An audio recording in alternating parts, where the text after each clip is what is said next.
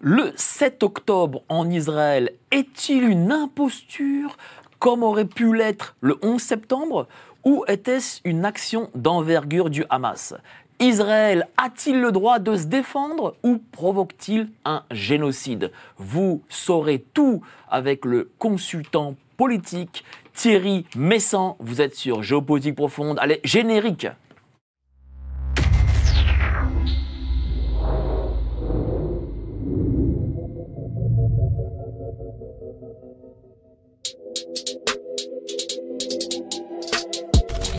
Nous sommes en guerre.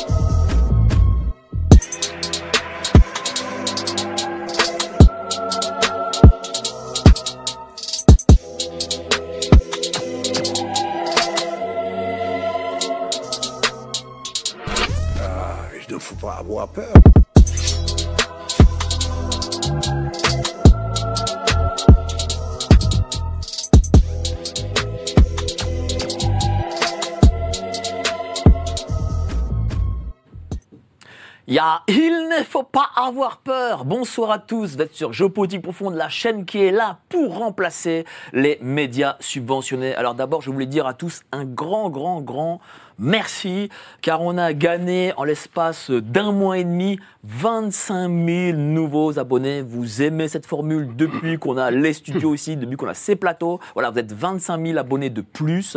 Et on a d'ailleurs gagné, je crois, 100% euh, en visibilité après, je crois, 2 millions et demi de vues rien que sur le mois de février. Donc vraiment, je vous remercie à tous. Donc continuez à nous soutenir, continuez euh, à appuyer sur la petite cloche, comme vous aurez euh, les vidéos en avant-première. Et euh, voilà, nous, nous vous apporterons des émissions toujours de très très grande qualité avec évidemment euh, des invités que vous ne voyez nulle part ailleurs. Comme ce soir, voilà, ce soir, et j'ai vraiment l'infime privilège de recevoir Thierry Messan. Euh, bonsoir Thierry Messan. Euh, bah, je- vraiment, je, suis- je suis très content. Je vous ai lu il y a, il y a un peu plus de 20 ans euh, sur le 11 septembre. Et euh, bah, ça fait plus de 20 ans que je voulais vous recevoir et pouvoir justement vous interviewer. Ça me fait, ça me fait vraiment chaud au cœur. Voilà. Vous avez fait au moins un bon voyage? Oui, oui, très bon. Bon, bah, très bien. Euh, mais justement, à l'époque, je trouve qu'à l'époque, on était quand même un peu plus libre à la télé, parce que vous passiez chez Monsieur Hardisson pour parler justement euh, du 11 septembre. Aujourd'hui, vous êtes boycotté, vous sentez vraiment un- Non, mais une, différence euh, de traitement de l'information. Non, non, ça a commencé précisément avec cette affaire du 11 septembre. Mais vous êtes quand même passé chez lui pour en parler.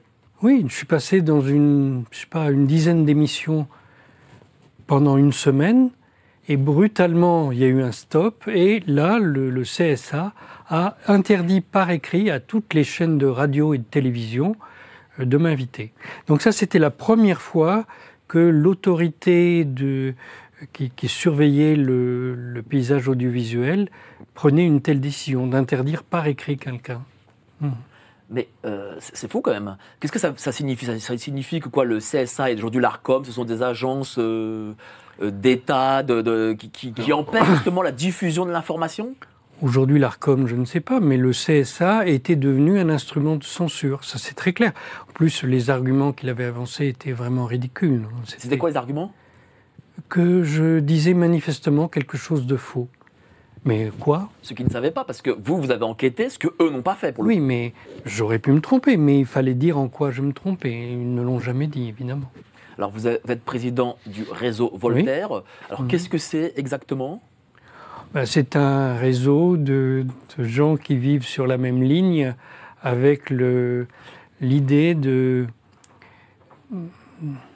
de résister au discours des, des Straussiens, des néoconservateurs qui, qui s'est développé dans le monde depuis 20 ans. Euh, C'est-à-dire, euh, euh, il y a une différence entre, j'imagine, entre M. Chirac et M. Sarkozy, qui a fait venir à l'époque Daniel, David euh, je crois, au Quai d'Orsay, et les conservateurs, du coup, des néocons, comme on l'appelle, ont pris le pouvoir dorénavant. Mais ça n'a aucun rapport. Ah. Euh, Jacques Chirac était euh, un gaulliste. Alors, est-ce qu'il a appliqué son idéal? Ça, c'est autre chose, mais Mhm. c'était sa référence. Bon. alors que ses successeurs n'ont rien de gaulliste du tout. Voilà, donc euh, euh, Nicolas Sarkozy euh, a été formé par la CIA quand il était adolescent. Bon, il est. François Mitterrand est quelqu'un qui a été choisi parce qu'il était incompétent et qu'il ne faisait de, de, ne gênait personne au sein du Parti socialiste. Et Emmanuel Macron est un excellent acteur, mais ça n'en fait pas un homme politique. Donc tous ces gens-là euh, sont dépassés par le, ce qui se passe au plan international. Alors, on va présenter d'abord les gens qui sont tout autour de vous, et puis on va venir euh, à l'entretien entre vous et moi. Mhm. On va parler justement du Moyen-Orient, de ce conflit. Et je sais que vous avez beaucoup de choses à dire. Alors, à votre droite, Claude Janvier, essayiste. Il a écrit Les Démasqués chez K Édition. Salut, cher Claude, comment tu vas? Bonsoir Mike, eh ben, je, vais, je vais très bien et un grand merci pour l'invitation. Ben, ça me fait très plaisir euh, de, de, te voir ici en plateau. D'ailleurs, tu, tu euh, d'habitude j'étais toujours en visio, ou alors j'étais à la radio, mais là, pour, là pour une fois j'étais en plateau. C'est bien, j'aime bien aussi. C'est le contact. Ça change. Hein. ah oui, c'est sympa. C'est franchement sympa. Oui, oui, absolument. En plus, toi, tu connais bien euh, Thierry Messant. On se connaît bien, effectivement, tous les deux. Oui, oui, absolument. Oui, oui. Merci à toi, cher Claude en face notre ami euh, Jean-Maxime Corneille, analyste. Euh, il traduit des livres dont le dernier Petchnik euh, et aussi Le charme discret du djihad. Comment ça, va Ça va formidablement bien. Hier soir, nous avons fait l'émission correspondante à mon article dans la revue de ce mois-ci sur les idéologies, justement, le vaste sujet des constructions d'idées artificielles. T'as dit quoi du coup euh Qui ont prétention à remplacer la réalité et qui aboutissent à l'autodestruction des gens qui les portent. Avec en plus le point 4, une fâcheuse tendance à zigouiller ceux qui ne sont pas d'accord. Voilà. Ah bon, ça, ça va jusqu'à là. C'est le sujet qui n'est jamais défini, qu'on utilise de toutes les façons possibles pour nous vriller le cerveau, alors qu'on euh, en bouffe tous les jours, mais à un moment, il faut, se poser des questions. Tu as en plus ton livre là, de notre Ah non, c'est le livre de Thierry voilà. aux éditions 2000. fait euh, dédicacé. Sous nos yeux, que Exactement. Euh, Donc il est très content ce soir. crucial pour l'époque, justement. Dans les éléments qui étaient renfermés étaient vraiment extrêmement importants pour comprendre ce qu'il se passait au Moyen-Orient, avec égard également pour ce qu'il se passait aux États-Unis. C'est en lien avec mm. Steve Petchenik, dont j'ai été le traducteur en français. Vous devez savoir de qui il mm. s'agit. Le plus grand lanceur d'alerte qui avait été dès avril 2002, le lanceur d'alerte du renseignement militaire américain, donc la DIA, qui mm. avait euh, balancé la, vérité au sujet du 11 septembre. Et ce n'était pas exactement celle qui a été dite. Donc lutte d'influence à la fois aux États-Unis, en Israël, dans tout le Moyen-Orient, dont vous avez été vraiment le porteur, avec, il faut dire, un véritable héroïsme c'est notre sujet de ce soir. Merci beaucoup, euh, cher Jean-Maxime. Et enfin, notre ami Philippe Perlin, économiste, spécialiste du Bitcoin, éditorialiste. Il a toutes les casquettes possibles et imaginables. Comment ça va, cher Philippe? Très bien, très bien. Aujourd'hui, le sujet Le sujet, ça va être les prix planchers. On va revenir un peu au salon de l'agriculture. Euh, une idée qui a été qui était considérée il y a, il y a moins d'un mois comme stupide par le ministre de l'Agriculture et, et, que Macron a, a promis aux agriculteurs euh, euh, un peu acculé, il faut le dire. Donc, euh, acculé euh, Est-ce qu'ils sont vraiment, est-ce qu'il est vraiment acculé? Je sais pas. Bah, bah, J'ai pas l'impression que. avait un hostile, donc il, il, a, il, il, a lâché ça il a lâché ça comme, comme on laisse, on lâche un os à un chien, mais voilà, mais il a pas. Mais bon, hmm. on, verra, on, verra, on verra que c'est, de toute façon, c'est pas, c'est pas crédible et que c'est pas, ça fait partie des solutions. Pas ah bon, de toute façon, bah, bah, on en parlera après. Évidemment, mais, on, voilà, on, gâche pas la surprise. On, va revenir là-dessus. On gâche pas la surprise. On va parler de ça. Euh, c'est assez important malgré tout. Et mm. je ferai peut-être encore une émission des agriculteurs. Je pense que j'en ferai une, euh, je ne sais pas quand. On va en reparler parce que le problème de l'agriculture n'est pas réglé. Oui, il n'est pas réglé, mais bon, euh, je ne sens pas le mouvement non plus être très, euh, bah très vaillant, si je puis dire.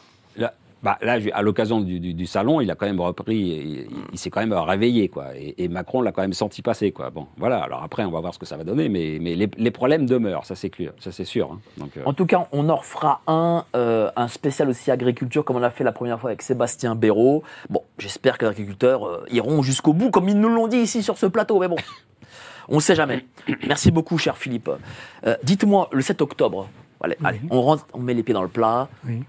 Euh, c'est une vraie attaque du Hamas pour vous? Ah, D'abord, c'est pas le Hamas. Hein. Le Hamas était une des composantes, mais d'autres composantes de la résistance palestinienne se sont associées au Hamas. Et le Hamas lui-même, euh, c'est à la fois des éléments de la résistance palestinienne et des éléments de la confrérie des frères musulmans qui ne sont pas du tout pour l'indépendance de la Palestine. Donc ce qu'on nous raconte, c'est plus c'est une simplification qui ne permet pas de comprendre. Ensuite, cette attaque, elle a été annoncée un an auparavant. Le, New York Times a raconté qu'il y avait un rapport sur le sujet un an auparavant. Et il y a eu euh, beaucoup d'alertes qui ont été données au cours des mois jusqu'à ce que le, cet été, le, le, ministre de la Défense israélienne a, été renvoyé parce qu'il il insistait en disant il va se passer quelque chose de grave et on ne fait rien. Donc, le, le, gouvernement israélien le savait longtemps à l'avance, et en plus de ça, il l'a laissé faire, puisque Benjamin Netanyahou a démobilisé les soldats et les policiers qui étaient à la frontière en leur disant qu'il y avait une, fête religieuse, ils pouvaient rentrer chez eux, et que euh, les, autorités de, sécurité ont mis plusieurs heures avant de réagir, à tel point que, vous savez que les, premières images de cette attaque euh, ont été diffusées par Associated Press et par euh, Reuters euh, environ à 7 heures du matin. L'opération commence à 5h30, à 7 heures du matin. Mais les forces de sécurité israéliennes n'ont rien fait jusqu'à 13 heures. Donc à l'extérieur, on savait ce qui se passait, mais pas à l'intérieur. Il faut, faut, arrêter de prendre les gens pour des imbéciles mais quand même. On dit souvent que cette frontière, elle est euh, ultra protégée, qu'en effet, euh, personne ne peut y rentrer. Est-ce que c'est vrai? Est-ce que c'est pas une, usurpé euh, vous avez bien vu que ça marche pas. bon. Mais ça marche pas, pas de souci, parce qu'on avait enlevé le personnel qui était là. Donc ils l'ont vraiment enlevé? Mais oui, oui, oui. Ils l'ont enlevé. Et, ça, comment on le sait qu'ils l'ont enlevé C'est-à-dire, il y, a des, euh, Mais il y a des médias israéliens Oui, tout. parce que nous, ici, on a accès à, rien du tout. Hein, bah, il faut, faut, regarder les médias israéliens. Il y a au moins Haaretz qui est en anglais, vous pouvez lire, parce que le reste, c'est vrai, en, en hébreu, ça n'est pas facile. Mais les médias israéliens, par rapport aux médias français, eux travaillent vraiment Ils enquêtent vraiment? Non. Non, pas, pas plus? Non, mais... Euh, bah, je pose une question candide. Hein. Il y, a des choses qui surgissent ici et là. Donc, euh, parce qu'il y, y a des gens qui ont beaucoup souffert de, de cette opération. Et donc, ces gens-là veulent savoir. Mais comme toujours, quand il y a un grand traumatisme comme ça, dans un premier temps, les gens acceptent ce que leur disent leur gouvernement. puis après, ils commencent à réfléchir. Et là, ça fait quatre mois, donc euh, maintenant, il y a des manifestations partout pour, dénoncer ce, ce, euh, mensonger. Particulièrement, samedi dernier, il y a eu des grandes manifestations contre le gouvernement de Benjamin Netanyahou. Et la, police a répondu très brutalement. Maintenant, ce pays est en train de, de, devenir un pays très autoritaire. il y avait déjà des manifestations avant euh, ce fameux 7 octobre pour la, réforme judiciaire. Oui, mais jusqu'à présent, bon, il y avait la moitié du pays qui défilait contre l'autre moitié. Mais jusqu'à présent, c'était tout à fait pacifique. Plus depuis vendredi soir. Comment vous l'expliquez? Ben, J'explique que le, euh, le Premier ministre est acculé. Il doit absolument empêcher ses concitoyens de réfléchir. Donc euh, voilà, il, euh, il, commence à censurer les médias et à, tirer sur la foule. On a l'impression quand même que euh, tout l'Occident, euh, bon, si je devais mettre Israël dans l'Occident, bon, mais, mais en expression, mmh. on a l'impression que justement les pays occidentaux virent vers une forme d'autoritarisme. On le voit déjà en France, ben, mmh. d'ailleurs sur les images même, au Salon de l'agriculture. Oui. Et il n'y a pas très longtemps, quand même, on a éborgné des, gens dans des manifestations. Bon, moi, j'étais pas en France, mais de l'extérieur, c'était vraiment surprenant à, observer. Ce, ce pays euh, prend une tournure autoritaire. Et quand je suis rentré en France, moi, la première chose qui m'a frappé, c'est que dans les bistrots, on ne parle plus de politique. Et finalement, il est impossible de discuter de politique avec des gens autour de soi. Alors, si vous rencontrez les gens en privé, ils ont tous une opinion. C'est, n'est pas que ça ne les intéresse pas, bien au contraire. Mais ils n'osent plus s'exprimer en public. Et ça, je ne l'avais vu qu'en Union soviétique. Voilà. Ils ont peur euh, d'être d'être jugés, d'être ne- déclassés peut-être socialement aussi. Je ne sais pas de quoi ils ont peur. Pour moi, je ne comprends pas. Je comprends pas ça, mais je le constate. Ça se passe pareil ailleurs ou euh, c'est vraiment quelque chose euh, qui est franco-français euh, cette euh, Bon, je pense que ça se passe dans d'autres pays comme ça, mais c'est quelque chose qui ne concerne que l'Occident. C'est c'est très bizarre de voir l'Occident prendre cette direction alors que le reste du monde prend l'autre direction. Comment on l'explique ça? Parce que je, je veux bien que voilà, bon, on est un peu. euh, Et le- le- l'Occident politique, c'est un ensemble qui euh, défend des positions indéfendables. Donc, euh, pour faire ça, par exemple? Euh, vous trouvez que c'est normal de laisser massacrer des gens à Gaza? Vous trouvez que c'est normal d'avoir laissé pendant huit ans massacrer des gens au Donbass? Non, c'est très cruel tout ça. Et donc, euh, pour cacher ces crimes et pour on, on dit des mensonges et pour cacher les mensonges, on doit interdire aux gens de parler, etc., etc. C'est un, c'est un enchaînement. Et- Est-ce qu'on peut euh, comparer ce qui se passe au Donbass avec ce qui se passe à Gaza? C'est c'est la même chose pour vous? Non, ça n'est pas la même chose, mais ce sont les mêmes personnes. Vous savez que le, le problème de, de, de l'Ukraine et le problème d'Israël, c'est exactement le même. C'est le même groupe qui est au pouvoir dans les deux cas et qui, crée ce problème. Ceci remonte à 1922, quand l'Ukrainien Zaev Jabotinsky a créé le, avant qu'il ne crée le, parti sioniste révisionniste, il a, il a fait alliance avec les, les nationalistes intégraux en Ukraine. Des gens qui euh, étaient par principe contre les soviétiques et pour les Allemands. Et donc, une fois qu'il s'est allié avec eux, ensemble, avec ces gens-là, ils ont massacré des, dizaines de milliers de juifs. Ça a provoqué un drame au sein de l'organisation sioniste mondiale qui euh, a demandé des explications à M. Jabotinsky, qui était un de ses administrateurs, et lui, il est sorti en claquant la porte. Voilà. Et après ça, il a mené un- son parti fasciste avec Mussolini. Il a créé le Bétard avec Mussolini euh, dans la banlieue de Rome. Et ce, ce euh, euh, Vladimir Zev Jabotinsky, après, s'est installé aux États-Unis, parce qu'au début de la Deuxième Guerre mondiale, les États-Unis étaient un, État neutre. Et là, aux États-Unis, il, il a reçu longuement un professeur de, philosophie allemand, Léo Strauss, qui est le, fondateur de la, référence des néoconservateurs aujourd'hui. Et ce, monsieur Jabotinsky a pris comme, euh, comme euh, secrétaire particulier Benson Netanyahou, le père de Benjamin Netanyahou. Vous voyez, tous ces gens-là ont vécu en circuit fermé pendant un siècle. Et aujourd'hui, nous voyons euh, leur, euh, leur politique mise en œuvre, d'abord au Donbass, où ils ont tué 20 000 personnes euh, pendant 8 ans. C'est c'est quand même un gouvernement qui massacre son, son- sa propre population. Et nous avions euh, euh, le, le président euh, François Hollande qui était garant des, accords qui devaient arrêter ce massacre. Il a, dit lui-même, c'est pas moi, c'est lui qui l'a dit, qu'il avait fait exprès de signer ces accords et de s'en porter garant, non pas parce qu'il souhaitait la paix, mais parce qu'il voulait gagner du temps pour armer les, Ukrainiens contre les Russes. Donc cette guerre-là, elle a été provoquée. hein. Quand j'entends dire que les, Russes ont envahi l'Ukraine, c'est grotesque. La France n'a pas envahi le Rwanda pour mettre fin au génocide au Rwanda.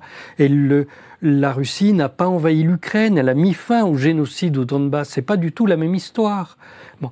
Après, ce que nous voyons aujourd'hui en Israël, c'est la continuation de, de cette politique menée par un groupe euh, de... Bah, Ce groupe, on va le définir. Est-ce que c'est l'État profond? Non, mais dans chaque pays, euh, il y a un État profond, mais il ne se définit pas de la même manière. Bon. Non, Non. Vous savez pourquoi je pose cette question? Oui. Parce que euh, on me parle, tous, tout me parle de, de profond, tout le monde en parle. Oui. Mais euh, j'ai souvent une, une définition différente de cet état profond. Oui. Alors. C'est pour pas perdre les gens, pour qu'ils arrivent à comprendre ce qu'est ce qu'est euh, cet état profond. Bon. si on doit parler d'état profond, c'est un concept qui a été créé sur le, modèle de, ce qui est en Turquie, où euh, les gouvernements sont renversés, mais la politique est continue avec des, gens derrière. Bon. Mais en France, on a eu un état profond sous Charles de Gaulle où euh, il y avait un, groupe de, hauts dirigeants économiques qui veillaient à la continuité de la politique et qui a d'ailleurs continué cette politique au-delà de, du retrait de Charles de Gaulle. Voilà. Mais aujourd'hui, on parle d'état profond à, propos des États-Unis parce que c'est évident que depuis la Deuxième Guerre mondiale, il y a une politique qui est menée euh, derrière celle que, que, conduit le gouvernement officiel. Bon. Alors, pour l'État d'Israël, s'il y a un, gouvernement profond, c'est certainement celui qui est derrière Benjamin Netanyahou. Or, Benjamin Netanyahou, dans son, retour en politique, il a été euh, aidé par un, un, israélo-états-unien euh, euh, qui, était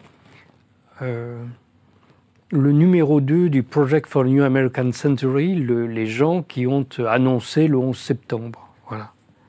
Donc, vous, vous, tournez en rond, vous avez très peu de gens, c'est toujours les mêmes histoires avec les mêmes personnages dans les différents pays, mais c'est toujours les mêmes histoires. Nommez-le peut-être Nommez-le peut-être pour ne pas. Et, et c'est Elliot Abrams. Elliot Abrams, vous savez, c'est un monsieur qui a commencé en faisant le génocide des Mayas en, euh, en Amérique latine, qui a continué en, en, organisant l'Iran Gate. Euh, vous savez ce que c'était que l'Iran Gate hein, euh, pour, le, pour le compte prétendument du, du, président Reagan, et, et qui aujourd'hui a financé l'arrivée au pouvoir de Benjamin Netanyahou et des suprémacistes juifs. C'est quoi C'est-à-dire c'est parler du sionisme, quoi. Mais... Non, je ne parle pas ah. du sionisme. Du suprémacisme Non, parce que le mot sionisme, c'est un mot qui est interprété différemment selon oui, parce qu'on ne sait pas si c'est un mondialisme. Alors certains disent que c'est un mondialisme, d'autres disent que c'est un nationalisme. Alors, le sionisme, normalement, c'est un nationalisme juif. À l'origine, c'est cette idée-là. Et cette idée sioniste est une idée britannique. Ça n'a aucun rapport avec la, avec la, la, communauté juive. Pendant très longtemps, les Britanniques ont voulu créer un, État pour les Juifs, mais les Juifs ne voulaient pas. Hein, je vous signale que la création de l'État d'Israël a été inscrite à l'ordre du jour de la conférence de Berlin au moment de la chute de Napoléon. Donc, euh, et ça, c'est les, Britanniques qui l'ont inscrit. Mais ça n'a pas été discuté, c'était juste à l'ordre du jour. Donc ils ont essayé plusieurs fois d'amener ce, cette réalisation et ça ne s'est fait qu'avec euh, Théodore Herzl et donc progressivement les communautés juives ont adhéré à ce projet mais elles n'adhèrent pas toutes hein, et euh, D'ailleurs, aujourd'hui, il y a une sorte de renversement qui a lieu dans les communautés juives et de moins en moins de juifs sont sionistes au, sens littéral Alors, du, coup, qu'est-ce qui différencie ça euh, de ce suprémacisme? Alors, le sionisme de, Théodore Herzl, c'était euh, créer un État colonial quelque part. Alors bon, il a hésité à différents endroits. Finalement, la Palestine, c'est ça qui lui permettait d'être soutenu par, les, par de grandes communautés juives, mais il a envisagé d'autres endroits auparavant. Et euh, je pense qu'il faut distinguer le sionisme originel euh, du sionisme révisionniste de, Jabotinsky. Le, sionisme révisionniste, c'est un fascisme. Alors, pendant la Deuxième Guerre mondiale, il n'y a pas eu de, de, juifs nazis, mais il y avait des juifs fascistes. Et ils ont, ils ont d'ailleurs lutté contre le, contre les Alliés pendant la Deuxième Guerre mondiale. Je vous rappelle quand même que les, hommes de Jabotinsky ont fait sauter le, quartier général des, Britanniques en, Palestine, à l'hôtel King David. Ils ont tué tout le monde. Que euh, euh par la suite, après la guerre mondiale, ils ont assassiné le ministre britannique des colonies et ils ont assassiné l'envoyé spécial des Nations Unies, euh, le, le comte Folke Bernadotte, qui venait pour déterminer le- la- les frontières entre l'État juif et l'État palestinien. Ils l'ont tué carrément. Bon. Et donc, et donc, du coup, le projet final, d'après vous, qu'est-ce que c'est de, de cette- de ce suprémacisme? C'est de prendre Gaza, euh, euh, d'aller plus loin encore euh? Ah oui, évidemment, d'aller plus loin. Dans un premier temps, de prendre tous les territoires palestiniens.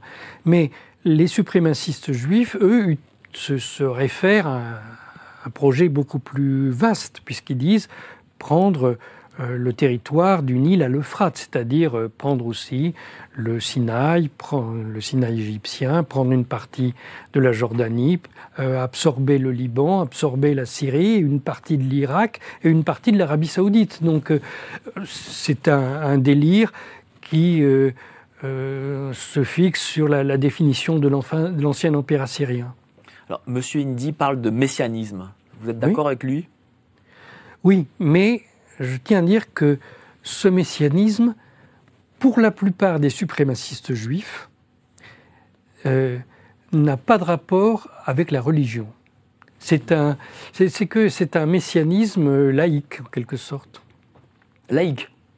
C'est-à-dire, euh, Oui, parce que la plupart de ces gens-là n'ont aucune foi. d'accord. Hmm. Mais, mais alors, mais alors, euh, qu'est-ce qu'est-ce qui les rapproche, euh, tous- ces gens euh ce sont- les sionistes révisionnistes sont des fascistes, quant aux sionistes tout court, sont des gens qui se sont trompés d'époque, puisqu'ils continuent à vouloir faire un État colonial. Donc, pour vous, Israël, comment vous définiriez ce pays? D'abord, c'est d'abord c'est un pays qui n'a pas de frontières, donc euh, Oui, c'est Mais- la Constitution, ça, en plus. non, c'est pas dans la consti- Il n'a pas de constitution, il n'a pas de frontières. Voilà. Donc c'est un, un pays en théorie, mais personne ne sait ce que c'est vraiment. Mais c'est-à-dire, est-ce que, par exemple, on a dit, voilà, euh, dans le titre, c'est Israël, État terroriste, point d'interrogation. Est-ce que ça vous confirmeriez? Non, alors là, ça ne me convient pas pour une autre Ah, raison, c'est que le, le mot terroriste est un mot qu'on utilise toujours pour euh, décrédibiliser son adversaire. Donc euh, voilà, si on dit qu'Israël est un État terroriste, ça veut dire qu'on ne prend pas euh, Israël au sérieux. Mais ça ne nous dit pas ce qu'il fait, ça ne nous parle pas du massacre qu'il fait. Euh, vous savez, le, le mot terroriste, euh, on n'arrive jamais à le définir. hein. Donc euh, je préfère le mettre de côté. Quand vous parlez de massacre, c'est-à-dire que c'est défini, par exemple, par les conventions, c'est- ce qu'ils font, c'est illégal par rapport au droit international? Ah, mais tout- com- complètement illégal. Et ils, ils cachent ce qu'ils font en disant qu'ils veulent détruire le Hamas. Mais tuer 20 000 pe- euh, 30 000 personnes, ça n'est pas lutter contre le Hamas, pas du tout. Euh, Il faut être, euh, faut être aveugle pour, pour penser une chose pareille. Ben, Alors du coup, comment auraient-ils dû s'y prendre s'ils avaient vraiment voulu euh, tuer le Hamas? C'est-à-dire que euh, ne pas Mais faire de le Hamas, bombardement? c'est eux qui l'ont Ah oui, qui créé. Donc, euh, au départ, le Hamas, c'est la branche palestinienne des frères musulmans. Donc, les frères musulmans, c'est une, une confrérie politique. Il y a le mot musulman dedans, mais il n'y a rien de, religion de religieux là-dedans. C'est une confrérie politique qui vise à, rétablir le califat qui a été euh, euh, abrogé à la fin de la Première Guerre mondiale. Donc, leur but, c'est de créer un califat dans tous les États islamiques. C'est pas de créer un État euh, palestinien. Mais lorsqu'ils ont créé cette, branche en Palestine, les- les- le groupe de, de Benjamin Netanyahou a directement financé euh, cette opération. Enfin, ils ont financé, mais, euh, mais ça aurait pu être euh, un groupe qui leur échappe, un monstre qu'ils ont. euh, c'est possible, hein Oui. Je dis ça de façon candide, Oui, non, mais c'est. parce que je veux entendre votre réponse. Alors, si ce groupe leur avait échappé, ils auraient effectivement euh, combattu des, des dirigeants de, la confrérie des frères musulmans en Palestine. Et ça, ils ne l'ont pas fait, même dans les derniers jours. Au contraire, euh, le, Premier ministre a euh, lancé des opérations pour assassiner les dirigeants du Hamas qui s'étaient révoltés contre les frères musulmans. Vous savez, on a assassiné le, on dit le numéro 2 de la branche politique du Hamas au, Liban. En fait, ce, monsieur avait rejoint la résistance palestinienne et il avait dit des horreurs sur la confrérie des frères musulmans. C'est pourquoi il avait été expulsé du Qatar, expulsé du Qatar, et il s'était réfugié euh, au Liban. Donc on tue ces gens-là, mais on ne tue pas les responsables des frères musulmans. Merci à vous, cher Thierry Messan. On va passer là au grand débat avec tous les intervenants autour de la table. Mais avant ça, les petites annonces. Au commencement était le verbe. Spoiler alerte, pour dire ce que l'on veut, il faut être libre financièrement. La meilleure façon de se payer un costard, c'est de travailler. Alors merci. Merci d'avoir cru en nos différents projets. Merci d'avoir toujours soutenu l'information libre et indépendante de géopolitique profonde. Si toute cette aventure a été possible, c'est grâce à vous.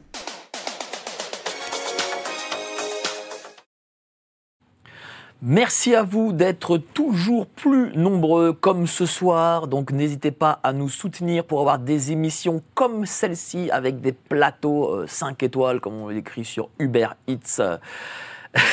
Donc là on passe au grand débat.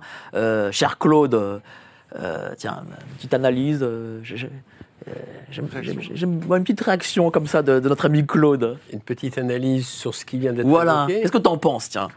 Bah, ce que j'en pense, c'est que je ne peux qu'abonder dans le sens de, de, Thierry, de Thierry, parce que il est vrai que quand on regarde, il y a, il y a plein d'incohérences en fait.